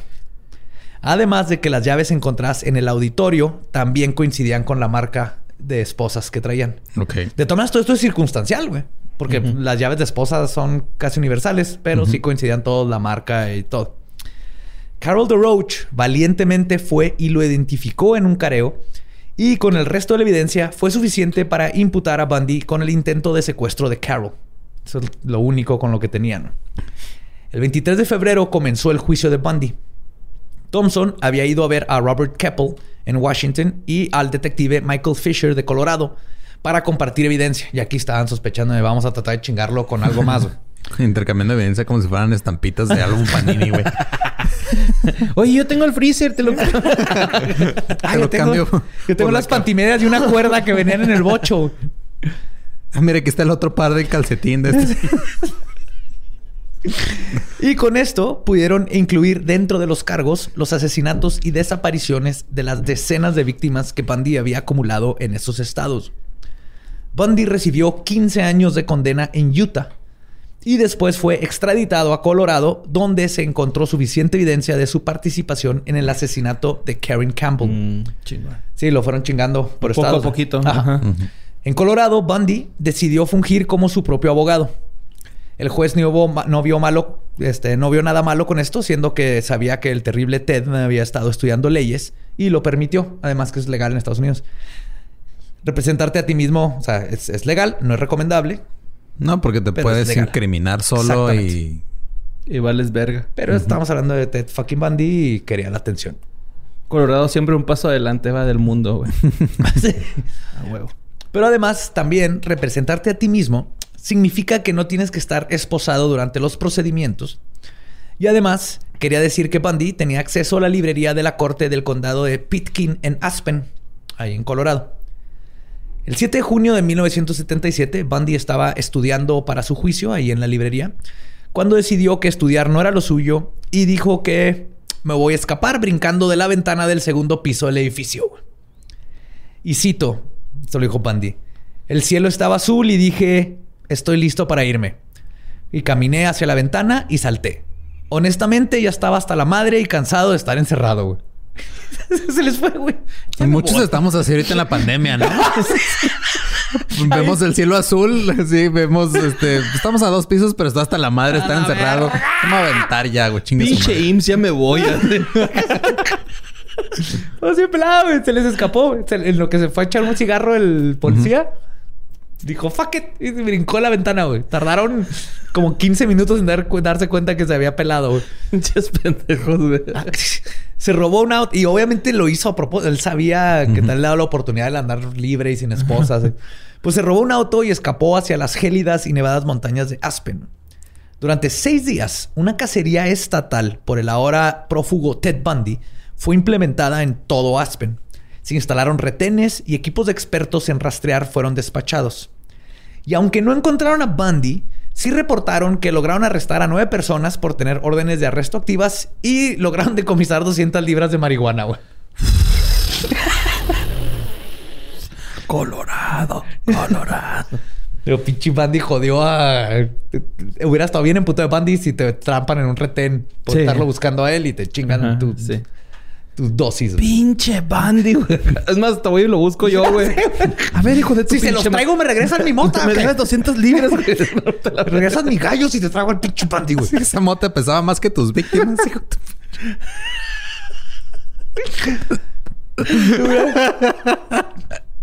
Durante esos seis días, Bundy sobrevivió metiéndose en cabañas y casas camper para robar comida. güey. Eventualmente, la vida de prófugo en las montañas gélidas de Aspen probaron ser demasiado para el chico de la ciudad y decidió intentar su suerte robando un auto y regresando a la ciudad para huir a otro lugar. Que muy fan de esquiar, pendejo. Sí, de esquiar, sí, de, de andar de Hugh Glass, este, sobreviviendo en el frío y no, él, él le cagó, él, él dice así que no aguanté, o sea, no, no, no era, no era una vida güey, que yo quería. Tristemente para Bundy, su peor enemigo se encargaría de que fuera capturado de nuevo. Manejar para la verga. Lo detuvieron de nuevo por una falta de tránsito y regresó a la cárcel, güey. Así de pelada, güey. O sea, otra vez iba manejando erráticamente, lo pararon, lo llevaron a la cárcel. Ah, cabrón, es el pinche Bandy, güey. Es que te acuerdas que estudiaba cosas japonesas y chinas, güey. Por eso yo creo su mal tránsito, ¿no? De man para la verga, güey. no sé, güey. Le enseñaron cómo manejar, ¿no? En esa clase. Esta vez lo pusieron en la cárcel del condado de Garfield en Glenwood Springs, en el estado de Colorado. Durante los... El condado que odia los lunes. Que come lasaña. Durante los próximos meses, Bundy se dedicó a una sola cosa. Bajar de peso. No mames, yo debería ponerme trucha con eso. Ya. El 31 de diciembre de 1977, el terrible Bundy, quien había perdido 13 kilos, usó sus libros de leyes para hacer un cuerpo falso debajo de su sábana, removió la lámpara de su cel. Sí, ¿cómo no mames. Sí, güey. No te pases de verga, güey. Removió la lámpara de su celda, abrió un poquito más el hueco y con su nuevo cuerpo de Bárbara de Regil, güey, pudo caber por la estrecha abertura y luego se movió por los ductos como Tom Cruise hasta llegar al departamento del jefe de la cárcel. Ahí se cambió de ropa y salió caminando por la puerta principal como civil, güey. Pinche Bugs Bundy, güey. Qué pedo. Como la mascota del Voldemort, ¿no, güey? Acá que andaba entre las pinches eh, Así, güey. Todo lo planeó para ese día, güey, sabiendo que todos estarían celebrando el año nuevo. Y de hecho pasó casi medio día antes de que se dieran cuenta que Bundy había escapado de nuevo. güey. Todos en la cruda, así de, ay, güey. Falta algo. Oye, Bundy está como muy cuadrado, ¿no? Sabe mucho de leyes, ¿no? Ahorita. Huele a papel. Mejor no lo despierto, de estar crudo también. Oye, pero no voy a pistear. No mames. Revisa. Bundy se escapó. Sí, a que le tengo que dar crédito, Güey, güey. pendejos los que lo dejaron escapar Sí, dos güey. veces, Güey, güey. dos. Su güey. abogado, de hecho, dice que cuando lo fue a ver, porque ya tenía un abogado, se le hizo raro que estuviera tan flaco. Y le dijo a los chotas, oigan, está ¿No raro. dando de comer o qué? No, y, él- y le dijeron, ah, nomás anda de mamón por, para, que, porque está, para quejarse la comida y que le demos privilegios especiales y le demos otro tipo de Ah, comida. y finta. Y finta. Quiero caer entre los barrotes. Sí. sí, básicamente Esa, esa debería ser la meta, güey. Así de, quiero caber entre esos barrotes. Vamos a poner a dieta. Sí. Oh, pues bien raro, el Ted Bundy andaba todo flaquillo y luego, y luego nos pidió este manteca y se embarraba de manteca y luego un día pues se nos escapó ahí entre los barrotes el güey. Siempre andaba resbaloso. Ted Bundy logró viajar de Glenwood Springs en un auto robado hasta la ciudad de Vail. De ahí luego se fue a Denver pidiendo aventón y luego voló a la ciudad de Tallahassee en el estado de Florida. Y con eso se puso... era el personaje de Woody Harrelson. en- Tallahassee. Ah, Tallahassee. Ajá, se llama. O sea, se fue a Tallahassee, güey, a Está bien 3000 pinche lejos de- kilómetros. ajá. 3000 kilómetros de distancia. muchas veces creo que no mencionamos lo enorme que es Estados Unidos. Sí, güey, es está muy grande, es una güey. Chingadera No más Texas, güey, es más grande que Chihuahua, güey, que es el estado grande. güey. Son los dos estados grandes. ¿Y Texas es el más grande de Estados Unidos? Simón. Sí. Sí, así como Chihuahua. Y lo, y lo tenemos eh, uno arriba y uno abajo. Por eso salir de Juárez está este, largo. Pues sí, esto es Sí, es difícil. así. Ah, quiero ir a otra ciudad. Ok, tienes ocho horas Ocho para horas. manejar. Sí. Luego te pasa lo que le pasó a Raulito cuando hizo su plan de, ah, no, sí, de Juárez me voy a Hermosillo en camión. Así, güey, no mames, ni que fuera a Querétaro, está bien lejos. Sí. No, no, no, ni idea. Raulito hermoso. Te queremos, Raulito. Sí, Un te vamos chingo. ahorita. Un chingo, güey. Y quizás por el estrés, como forma de venganza, o simplemente porque sus impulsos habían sido suprimidos durante todo este tiempo, Bundy cometió el crimen que lo hizo pasar a la infamia como uno de los más despiadados, crueles, pero más guapos de los asesinos en serie. En Tallahassee, Bundy rentó un apartamento que quedaba a cinco cuadras de la sororidad Chi Omega, ubicada en el número 661 de la calle West Jefferson. El 5 de enero de 1978 fue a un bar que en ese tiempo se llamaba Chariots, ubicado a un lado de la sororidad universitaria. Después de tanto tiempo como prófugo y habiendo perdido tanto peso, Bundy se notaba demacrado. Y testigos que lo vieron en el bar recuerdan que todos se preguntaban quién era el chavo ruco que no encajaba en un bar de veinteañeros. Mm. No. Obviamente no son esa palabra, pero eh, es justamente Ajá. a lo que se Ajá, refieren cuando lo están entrevistando. Así que era un señor ¿Y ese ahí. señor entre- tan guapo? todo creepy. Es la primera vez que lo escriben como creepy. O sea, de- perdió su, su encanto, güey. Ajá. Ya lo veían que una chava la trató de sacar de bailar, pero le arrebató el pisto El- de la mano y lo puso en la mesa en la chava así como que... Llegó con ¿Qué su quieres, patineta güey? seguro al revés. ¿Qué onda, onda, pues, profe? ¿Qué, qué onda, próximas víctimas? Eh, todo puro chavo aquí, ¿Qué ¿verdad? onda, chabots? no, acá que digan chabots. ¿Qué pedo, güey? Es chavo, güey. Ah, Cuando su encanto no funcionó para poder convencer a una de las colegialas de salir con él, Bundy decidió romper con su modus operandi de nuevo. Caminó hacia la sororidad, donde encontró un leño de roble, el cual tomó como una arma improvisada. Después descubrió que la puerta trasera era de combinación, pero la cerradura estaba rota y Bundy pudo acceder al edificio sin ser detectado aproximadamente a las 2.45 de la mañana. Son de estas cosas que les digo que hay veces que Estaban todos dormidos, güey, ¿no? todos dormidos, la puerta abierta, o sea, ¿cuáles son las probabilidades? No traía arma por primera vez, no, no planeó y encontró un tronco, la puerta estaba abierta. Son de esas cosas que es de por qué tienen esa puta suerte estos pinches cabrones, güey. Es como cuando cae una pandemia, güey, y te ofrecen un puesto en leyendas legendarias, güey. Es la misma cosa, güey. es lo mismo, güey. Gracias, Ted Bundy, por güey.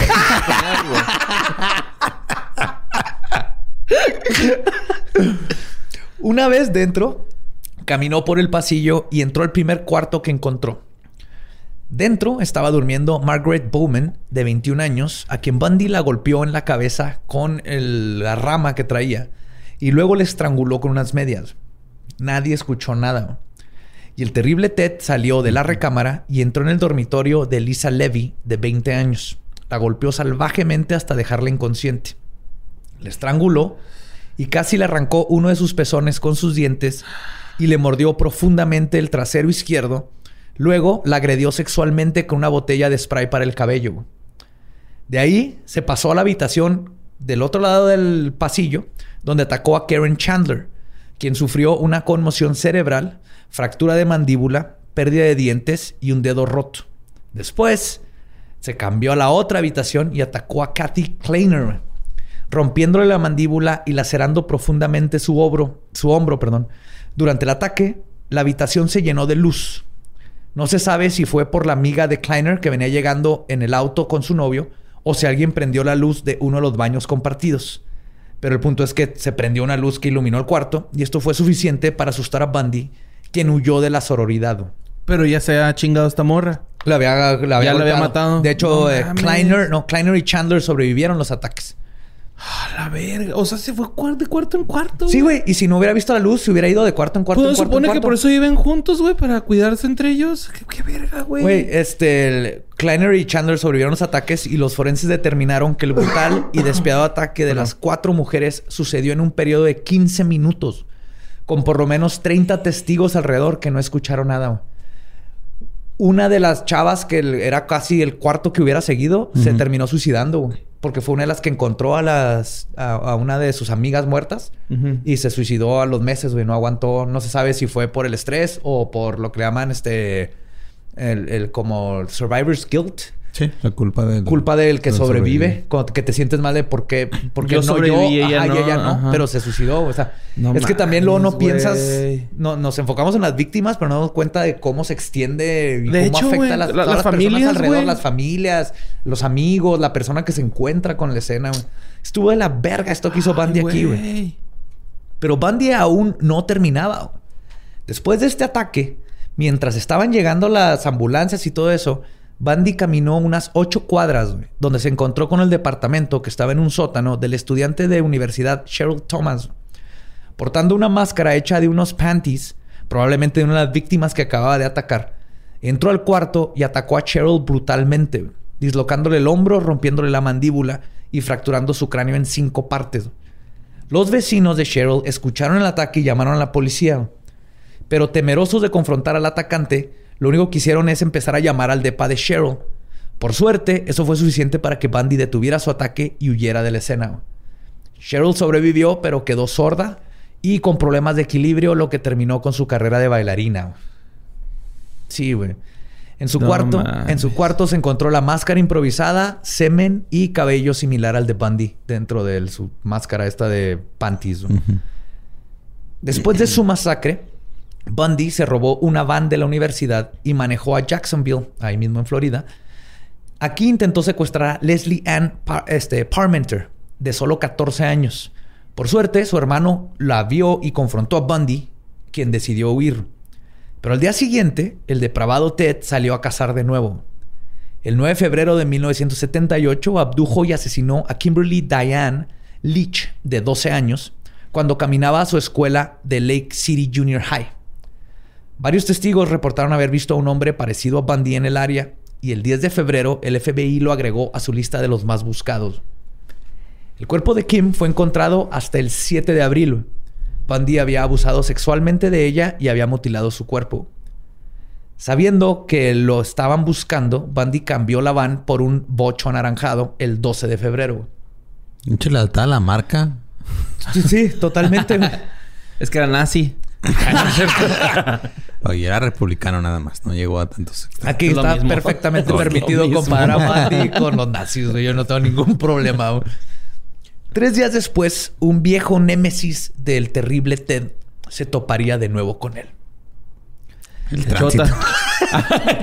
Lo detuvo de nuevo un tránsito.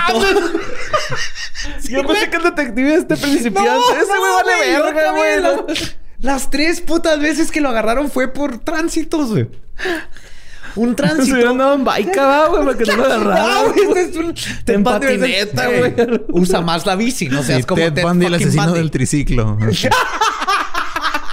¡Crin, crin! Muac, muac. Con su fruta ahí. Para que suene como Para que suene como moto. Lo detuvo un tránsito al notar que las etiquetas del carro habían sido reportadas como robadas. güey. Siempre O le cambiaban las... las- etiquetas. Es que en Estados ¿Las Unidos placas las o los- placas Ajá. tienen unas etiquetas. Entonces, en, en México estamos acostumbrados a que cada cierto tiempo Se cambia la placa. te, te dan unas putas placas nuevas, lo cual no tiene sentido porque No. cambian el número. Nada. En Estados Unidos y en Europa, por ejemplo, tienes tu placa y es tu número de placa y por eso saben perfectamente que es tu carro. Y lo que hacen es que nomás cambias unas, unos stickers. güey, Que que aquí se hizo un ahí. rato, ¿no? Eran de Pancho Villa los stickers, güey, me acuerdo. Creo que sí. Los Ujú. nomás cambias los Una- stickers. Un año se hizo eso, güey. Cuando renuevas, ajá. La tenencia. Ajá. O sea, no renuevas todo el plástico. El punto es que Bundy siempre tenía cuidado de cambiarlos. Mm. Se robaba de un carro y se lo ponía al otro. Esta vez no lo hizo. Y no nomás eso, sino que el oficial que vio el carro se le ocurrió, por alguna razón, revisarlos y se dio cuenta que estaba reportado robado. güey. El oficial David Lee del departamento de la ciudad de Pensacola le marcó el alto. Después de una breve confrontación con Bundy, quien se resistió cuando le iban a por las esposas, lo agarró a putazos, lo esposó y lo puso en la patrulla. güey. Lee ni sabía que traía nada, güey. Él Nomás Ajá. dijo, este cabrón se me quiere pelar y trae un carro robado. En camino a la estación, Bundy le dijo al oficial Lee, y citó, te van a hacer sargento por este arresto. güey". Porque ves que en Estados Unidos... Bueno, no nomás en Estados Unidos, en Estados igual, Estados Unidos, Europa, estos lugares, Sí, subes de... va subiendo... Ya se- se vas- hizo- Aspiras a... Ajá. Subes de nivel. Pero este Subes güey, o sea, prácticamente se dio por vencido, ¿no? Ahí de que. Sí, "Ay, ya pues lo traían me otra llevan, vez. Ya, Ya, ya madre". ahora sí valió verga, güey. Lee no tenía ni idea que por revisar unas etiquetas en la placa de un bocho había capturado al notorio y top 10 buscado del FBI, Theodore Bundy, güey. Pura cagada, güey. Siendo el narcisista egomaniático que es, Por Bundy... excelencia. Sí, por Por excelencia. Sí, señor. Bundy de nuevo decidió ser su propio abogado. Y no lo dejaban estar solo en la librería, pero de hecho lograron descubrir, descubrir otro plan para escapar en 1978, donde había cortado con una cegueta los barrotes de su celda, pero no logró concluir su plan. güey. Como que se les pela. Sí, se van a salir de los, así, los barrotes de la celda, luego se va a meter a un carrito de ropa sucia, güey. Por un túnel. Un túnel que pintó en la pared, güey, porque en Pax Bundy, güey. los, los chotos se quieren meter y se estampan. sí, güey, este sí fue con cegueta y todo. Su, ju- su juicio fue el primer juicio en ser televisado en los Estados Unidos. Órale. Ajá. Es un dato chido, güey, ese. Sí, no sabía. Yo me acuerdo que el más, el que el que hizo que los juicios fueran algo ya común en la tele fue el de O.J. Simpson. Ajá, OJ Ajá. fue el que Fue el hizo... más famoso. Pero este fue el Este primero. fue el primero televisado. Qué verga, güey. Está ¿Eh? chido. Historia. Sí. Es legendaria. Algo que Bundy aprovechó para comportarse como finalista en el RuPaul's Drag Race, güey. Haciendo siempre un gran show, güey. O sea, el vato ahí los ves en las fotos en la corte, güey. El vato era así. Está haciendo su performance acá. bien performance, mamón. sí. Su stand-up de una hora. Pero a- aún ahí, güey, aún en, en la cárcel, ya enjuiciado con todos estos cargos, logró, por ejemplo, traumatizar de nuevo a las víctimas que sobrevivieron, porque al ser su abogado las podía cuestionar, güey. Entonces, las víctimas bien valientes fueron a hablar contra él, pero luego tenían que confrontarlo y él les decía, o sea, el, el- el imbécil Ajá. que te trató de matar, güey, que Pues sí, güey, pero ¿a poco tú no, tú no quisiste? No, cuando te agarré la pierna como que te erizaste. no lo dudo que Así va, güey, no mames. confrontar a tu A tu violador y a tu casi asesino. Exactamente, o sea, y Bundy pues, el- como quitado la pena, güey. Y luego también, güey, añadiéndole al circo, güey, mandó, este, le habló a The Stand, donde pones al testigo, Ajá. a su ahora novia, Al este, podio. Carol Ann Boone, la que les había platicado, que se convirtió en la esposa. Y le dijo, a ti no te he matado, ¿verdad? Aquí enfrente de la corte. Diles, diles. ¿Estás ¿Diles? viva? ¿Estás viva? juras bajo. no, güey. Le dijo como estaba. eh, ves que tomas este oath. Sí, jura sobre... Un jura, estás bajo juramento. Estás bajo juramento. Y lo que digas ahí, si es mentira, te pueden arrestar. Sí, mentira. por mentir en la corte. Aprovechó que está bajo juramento para pedirle matrimonio. Eso sí me lo sabía. Ahí le pidió matrimonio, está grabado, le pide matrimonio y dice que sí, y ahí es donde pues legalmente se casaron. Ahí había un juez representante y pues lo, lo anotó como que ya están casados porque bajo juramento dijo que sí se quería casar con Pandy, güey. Sí, güey. Tu- luego tuvo una hija o hijo, sí, ¿Qué de- chingados, güey? que dice que es de Bundy, pero es imposible porque nunca le dieron este Visitas conyugales. Visitas conyugales. Pero Carol Ann Boone, what the fuck, Carol. Güey, amiga, date cuenta. O sea, Sí, güey. Cabrón, güey. Ahí es cuando te das cuenta que en este mundo sí necesitamos una Lisbeth Rodríguez, güey, ¿sabes? O sea, que vaya y te cuestione, güey, con tu celular, con pruebas reales, güey. Mira lo que hizo estas mujeres, ¿no estás viendo? Date cuenta, amiga. Neta. O sea, sale corriendo como caballo, Ted Bundy. Pero eso es mi caballo. de se caballo. mete por el, por el techo. Pero todo el circo del terrible Ted y su presunción de inocencia. Ah, porque él decía que era inocente, güey. Ni Ah, siquiera, claro, ni sí. siquiera trató de como, no sé, una condena menor o algo. No, no. Él decía que era inocente. No fueron suficientes para convencer al jurado. El 24 de julio de 1978 fue encontrado culpable de los asesinatos de Margaret Bowman y Lisa Levy. La evidencia más incriminante en su contra fue la impresión dental que dejó en el glúteo de Levy. güey. Ah, sí que se lo mordió madre. Ay, Sí, el pezón. Del pezón, Ajá. pero en el, en el glúteo se veía perfectamente y lo compararon dentistas forenses y todo, y no había duda de todo. Él lo trató de, de decir que Porque no era los él. dientes son como la- las huellas digitales, ¿no? Son únicos en las Sí, personas. Sí, sí. Ajá. Si sacas impresiones dentales y tienes una huella, lo puedes. Ajá. Hay varios asesinos en serie que los han trampado así. ¿Mordiendo nalgas? Si tu novio no te mama el culo, que te lo muerda. que te lo muerde y lo atrapamos por asesino. Sí. Tres días después, se le fueron imputados cargos por el secuestro y asesinato de Kimberly Leach. Una semana después, el juez lo sentenció a morir. Pero Bueno. eso fue solamente en el estado de Florida. Los demás estados donde había cometido sus asesinatos también lo querían juzgar. Y en total, Ted Bundy recibió cuatro sentencias de muerte. Sí. Después de ocho años de peleas legales y apelaciones, su primer sentencia de ejecución expiró en marzo de 1986. No. La segunda sentencia de muerte expiró el 2 de julio del 86. El 17 de noviembre del mismo año expiró su tercera pena de muerte a solo seis horas de ser ejecutado, güey. No seas mamón, güey. Sí, güey. Finalmente, el 17 de enero de 1989, el gobernador de Florida, motherfucking Bob Martínez, güey, que no lo conozco, lo conocí investigando, pero mi- Bob Martínez necesita una estatua, güey, decidió romper el protocolo y antes de que se expirara la última sentencia de muerte, firmó aprobando la ejecución En de ese Ted mismo momento. Bundy, güey. Mandándole el mensaje de que su hora había llegado, güey. En ese momento. Se o sea, brincó a todos y todo el protocolo de que tienen que pasar por aquí. Ahora no, él dijo a la Me verga. vale verga. Me vale verga. Ese güey lo vamos a pinche fried chicken aquí, güey. En respuesta a esto, Bundy comenzó a confesar sobre otros crímenes Qué bueno, güey. que había cometido para ganar tiempo o clemencia, que es lo que platicábamos. O sea, ya cuando vio que a la verga lo van a ejecutar, dijo, no, no, maté un chingo más y les, si, si me dan chance les digo dónde están los cuerpos y puedo confesar. Lo que quería ganar tiempo. Para que no le den la pena. Para Sí, que no valga la pena. ajá, Ajá. o para que expirara o nomás para vivir un poquito más. Sí, eso hacen muchísimos Qué asesinos en puta serio. gente. hueva. eh. Ya, ya chinguenme, güey. Ya. Sí, pero yo. también es este dilema donde, güey, pero ¿y si sí está diciendo la verdad y podemos a, a muchas familias darles mínimo, güey, el, el que sepan dónde Es está que su sí, familiar? U- Luego nosotros es que bien no. difícil, güey. Es que, güey, nosotros que no tenemos ese pedo lo vemos así como que sí, ya que se lo chinguen, ¿no? Pero sí, sí. Sí, pero no, no conocemos el lado de las, Ajá, de- de las familias víctimas. Y como Sí, juez y autoridad es bien difícil tomar esa decisión. O sea, ya lo castigamos o le hacemos caso, pero también sabemos que es un sociópata mentiroso y también nos, nos está nomás dando círculos y le estamos dando falsa esperanza a las familias. Es horrible güey, estar, estar en esa posición.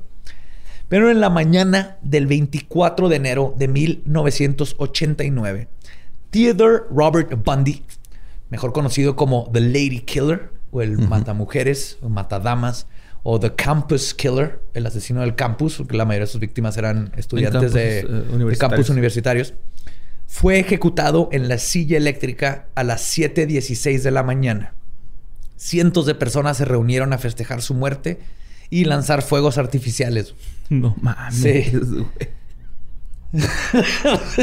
sí. Todos al ángel mataron a Bundy. ¡Chingue su madre ese pendejo! ¡A huevo! Fue cremado y sus cenizas fueron esparcidas en un lugar desconocido en las montañas del estado de Washington. Y lo único ah, aceptable que dejó en su vida este depravado y despiadado individuo fue que en 1988 ayudó al detective que ayudó a capturarlo, Kepler, atrapar a uno de los asesinos seriales más prolíficos de los Estados Unidos, Gary Ridgway, mejor conocido como The Green River Killer. Ah, cabrón. O el asesino del Río Verde. Bien a la este, Silencio de los Inocentes. El- básicamente Bundy les dijo, este güey lo medio perfiló y les dijo, lo más seguro es que está regresando a las escenas del crimen. A, a volver a visitar cuando no puede. O sea, y sí las es- está escarbando. ¿Sí? que? Ah, ¿cómo se dice cuando co- dio cooperación para atrapar a otros? No, yo creo que ibas a decir nostalgia cuando quieres regresar a los lugares donde fuiste feliz. Él lo hizo. Y los maquillaba, güey. Eso se me hizo bien acá. Sí, no. Ah, güey, qué pedo. Pero les dijo, básicamente, va a estar, lo más seguro es que va a regresar. Y Bundy fue el que tuvo la idea. Les dijo, cuando encuentren un cuerpo, no lo reporten, no hagan nada. Déjenlo ahí. Especialmente si acaba de, si lo acaban de encontrar, si está fresco. Fresco. Y nomás esperen. Va a regresar el güey. Yo lo con- o sea, no lo conozco, ¿verdad? Pero conozco Pero cómo piensa. Y va a regresar. Y así es como lo atraparon. Fue hasta el 2001 cuando lo pudieron atrapar. Pero fue haciendo esto. A este güey, el de Green Lake. Ajá, ¿o? Gary Ridgway. Ya hablaremos Green después River de... Killer. Green River. Green, Green River, River. Killer. Ajá. Es, es horrible ese güey. Asesinó entre 49 a 90 mujeres, güey. No se sabe exactamente. Fuck. Sí, ya luego nos tocará. Aún así, Bundy sigue siendo sospechoso en varios homicidios, homicidios sin resolver. Y es probable que sea responsable de otros que quizás nunca se identifiquen. En 1987 le confió a Keppel que hubo, y cito, algunos asesinatos de los que nunca hablaría. porque fueron cometidos muy cerca de casa, muy cerca de la familia o involucraron víctimas que eran muy jóvenes. Ahora resulta que tiene pinches pudor moral, hijo de su Sí, puta madre. Sí, güey. Pues más que moral es el narcisismo, güey. O sea, él de los Sí, que ma- más se quiero- arrepintió tengo que cuidar mi imagen, no te voy a decir cómo maté esta pinche. en una entrevista se deja entrevistar de todo ya un día antes de que lo ejecutaran. Que lo, lo- lo hablaré de eso en los extras, porque hay todo un pedo de la industria del porno y, y cristianos Mm. queriendo involucrar a, a Bundy. Pero ahí le están preguntando y platica perfectamente de sus víctimas y todo. Pero cuando le preguntan por, por esta. ay, se me olvidó el nombre, perdón. La, pero la última, de las últimas de 12 años, no quiere hablar. Él se, se ve que él se siente incómodo hablando de ella. Pero sabes que no es porque la mató. Es porque ¿Por por narcisista, Tiene que cuidar su imagen. su Ah, imagen como que- un pederasta que abusó de una niña de 12 Ok, yo años y luego lo- la mató. No, eso es lo que le importa. Yo su pensé que lo querían incriminar, güey, ¿no? No, no, O no, sea, no. O sea, él- sí lo hizo él, pero. Nomás le no da- quiso hablar de eso porque no quiere manchar su imagen con... Aparte pederasta, No vaya a ser, no vaya a ser, ¿va? Sí. Necrofilia, este, asesinato, mutilación, abuso sexual, pero que no me vayan a agregar ahí. Pero Sí, no quiero cruzar esa línea, güey. Pero obviamente era también un pinche Sí, pues es que en la cárcel les va gacho, ¿no? A los Sí, güey. pederastas, Este güey estaba un día de morirse, güey. Era lo de menos. Era nomás... Quería la gloria de soy Ted Bundy, asesino en serie. Quería que no le dijeran en la esquina pederasta. pederasta.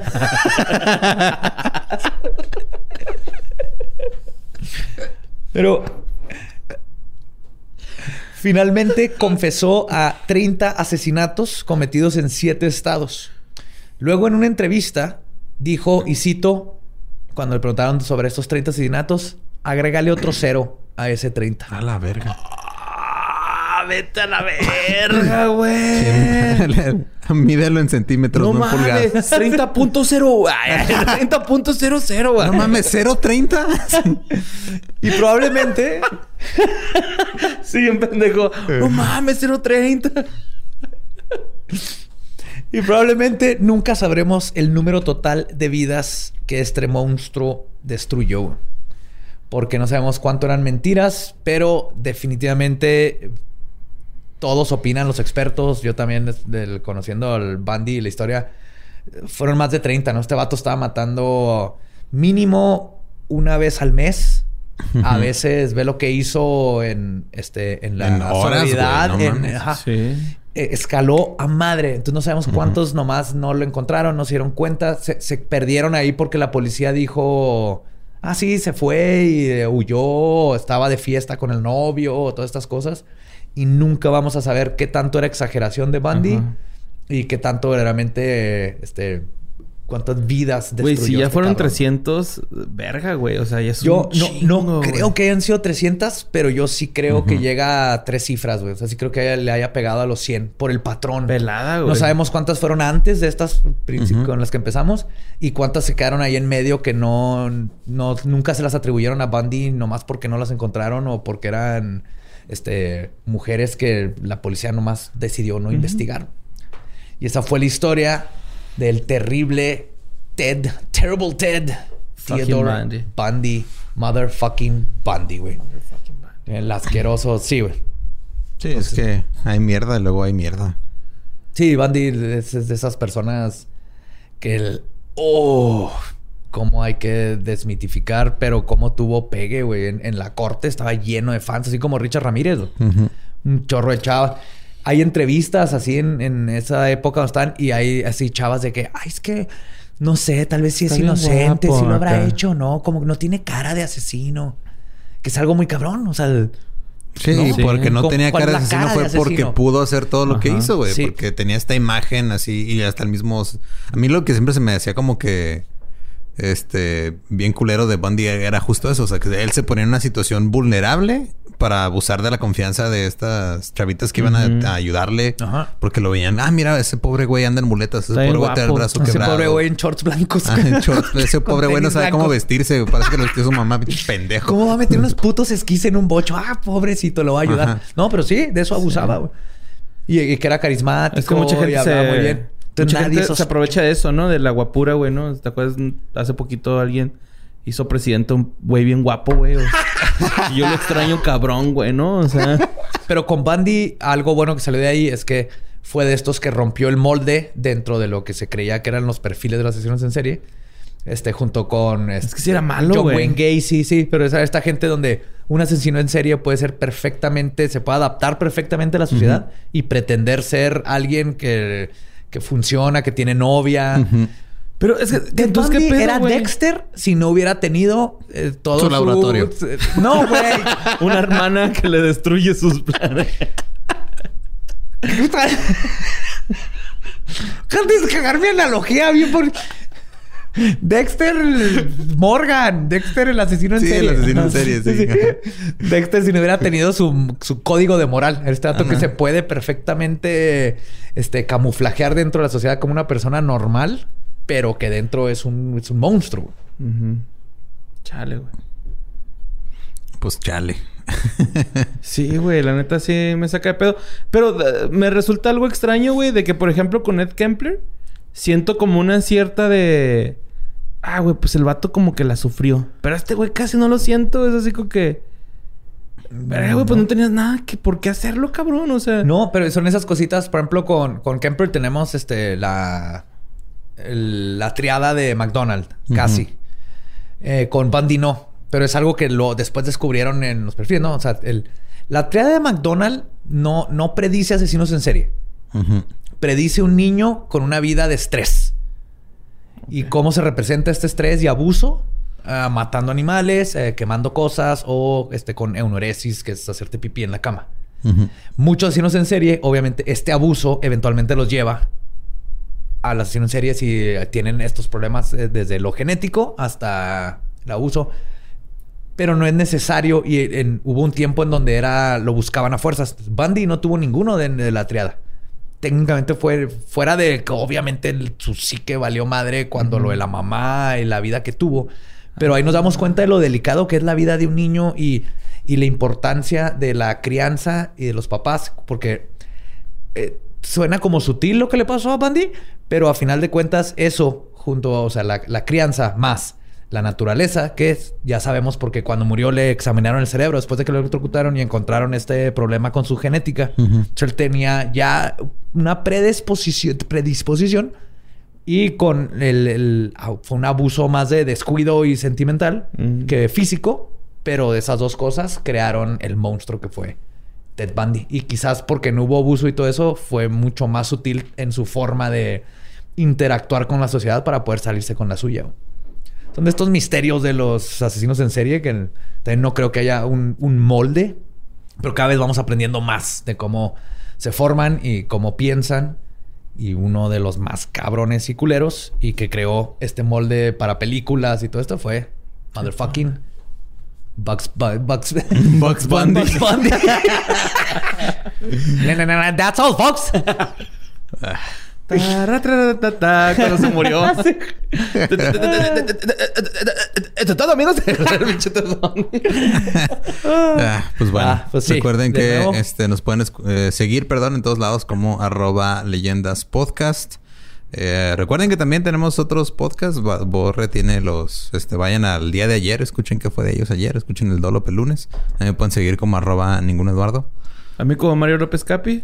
Y a mí, como el va diablo, eh, seguiremos. Todavía nos queda mucho de agosto asesino, pero por ahorita, querubín desmembrado, nuestro cuento se ha acabado.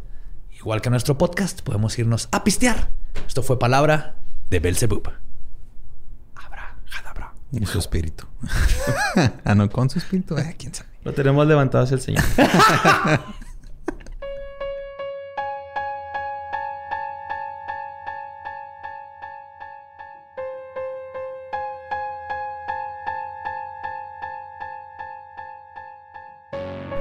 Y antes de pasar a lo que sigue, que es hablar de cosas random, se me olvidó mencionar. Y lo estamos grabando después, pero estamos... Es que este- es- todo este pedo es un viaje en el tiempo muy cabrón, güey. O sea, esta parte se grabó después de lo que vamos a decir ahorita. Ajá. Y lo voy a poner antes. Antes de lo después de pasado mañana, que Ajá. es hoy, que es un día después de mi cumpleaños, pero fue ayer, pero estamos en el presente del pasado. Sí, mira, Pretérito. ya Netflix, contrátanos para hacer Dark 4, no hay Así es. pedo. Dark, soy el que fuma, güey, ese. Dark copretérito. Así se va a llamar. Yo ya lo tengo. Sí, bueno, el punto fue que lo que se nos, se nos- olvidó mencionar, y, estamos mencionando ahorita después, pero antes, es que este viernes vamos a colaborar internacionalmente con eh, Serialmente, un podcast también de temas de asesinos en serie muy chingón que es de Colombia. Y pueden escucharlo este viernes 14 y la próxima semana vamos a estar ahí también haciendo un live con ellos. Este, para, pues, para que conozcan proyectos que están también muy chidos, pero pues no son de aquí de México y Exactamente. es para Expandir. este, sí, es para abrir una vía comercial de Una breve. contrabando nunca de, de ideas. Ah, sí, sí. Nunca ha existido algo así por el estilo. Nada, Sí, nada. creo que na- nadie de México consume nada colombiano, ¿no? Mm. No, Nada. señor. Entonces por eso queremos que consuman serialmente. Y el viernes lo pueden hacer. Vamos a estar invitados. Ahora sí vamos a la parte que sigue, pero que grabamos antes que esto. Y ese fue Bugs Bundy. Eso fue todo. Uno de mis primeros asesinos en serie. Este, así que recuerdo, especialmente en prepa. Ya les conté toda la historia de, eh, de, de mi banda y de. Creo que lo mencionaron en Scream. Uno o dos, creo que en la dos. El punto es que fue alguien así muy, muy, muy vivo en los noventas. Pues es que es de los más conocidos, ¿no? Y luego también últimamente le han sacado... Salió la película esta con Zac Efron. Salió The docu- Tapes. The Bundy o- Tapes, ajá. Salió... También salió algo en... en algo que no era Netflix, otra cosa. O sea, porque salió la película de Netflix y luego ese como documental de Netflix. Y luego creo que había salido otro en Sí, se te agarraron como de Discovery o algo así, no sé. Y ah, si no han visto la de Bundy, véanla ahorita que ya saben todo lo que hizo. La de Zac Efron. Porque le agrega... Porque Zac Efron el- se quita la playera. Aparte. Aparte no se pueden perder eso. Pero más que nada que el- le, le agrega el tú saber que la chingadera que hizo este culero antes de verlo con la esposa. Bueno, Ok. novia, Liz. Ajá. Si lo pone, o sea, ya tienes tú... Todo lo que no muestran en la película ya se lo saben y pueden acomodarlo ustedes en la línea de tiempo. Sí, exactamente. Y sí, y queda así. Hay una o dos discrepancias históricas ahí. Como por la narrativa. Pero si ya escucharon el episodio, lo van a detectar y decir, jaja, a ella no la conoció en ese lugar. Pero sale sin playa. No se escapó así. Ajá. Como su, su segundo escape de la cárcel, no, no, no lo hizo así como sale ahí. Porque. Bueno, no pusieron que perdió 30 pinches kilos. No, pues ¿Cuántos no, güey. Pues no puede perder nada. Es puro músculo, Efron, Sí. ¿no? O sea, no pi- tiene que perder. Sí. Solo todo que ganar. No tiene desperdicio ese hombre. En Sí, fin, sí. este... Está hecho por los dioses. Ok. Estuvieron... Este ya tiene rato mandándolo, pero no, como hemos hablado de otras cosas, no, no habíamos tocado este tema en específico. Pero eh, se difundió un, un video de un... de que capturaron a un supuesto nahual en Chiapas. Ajá.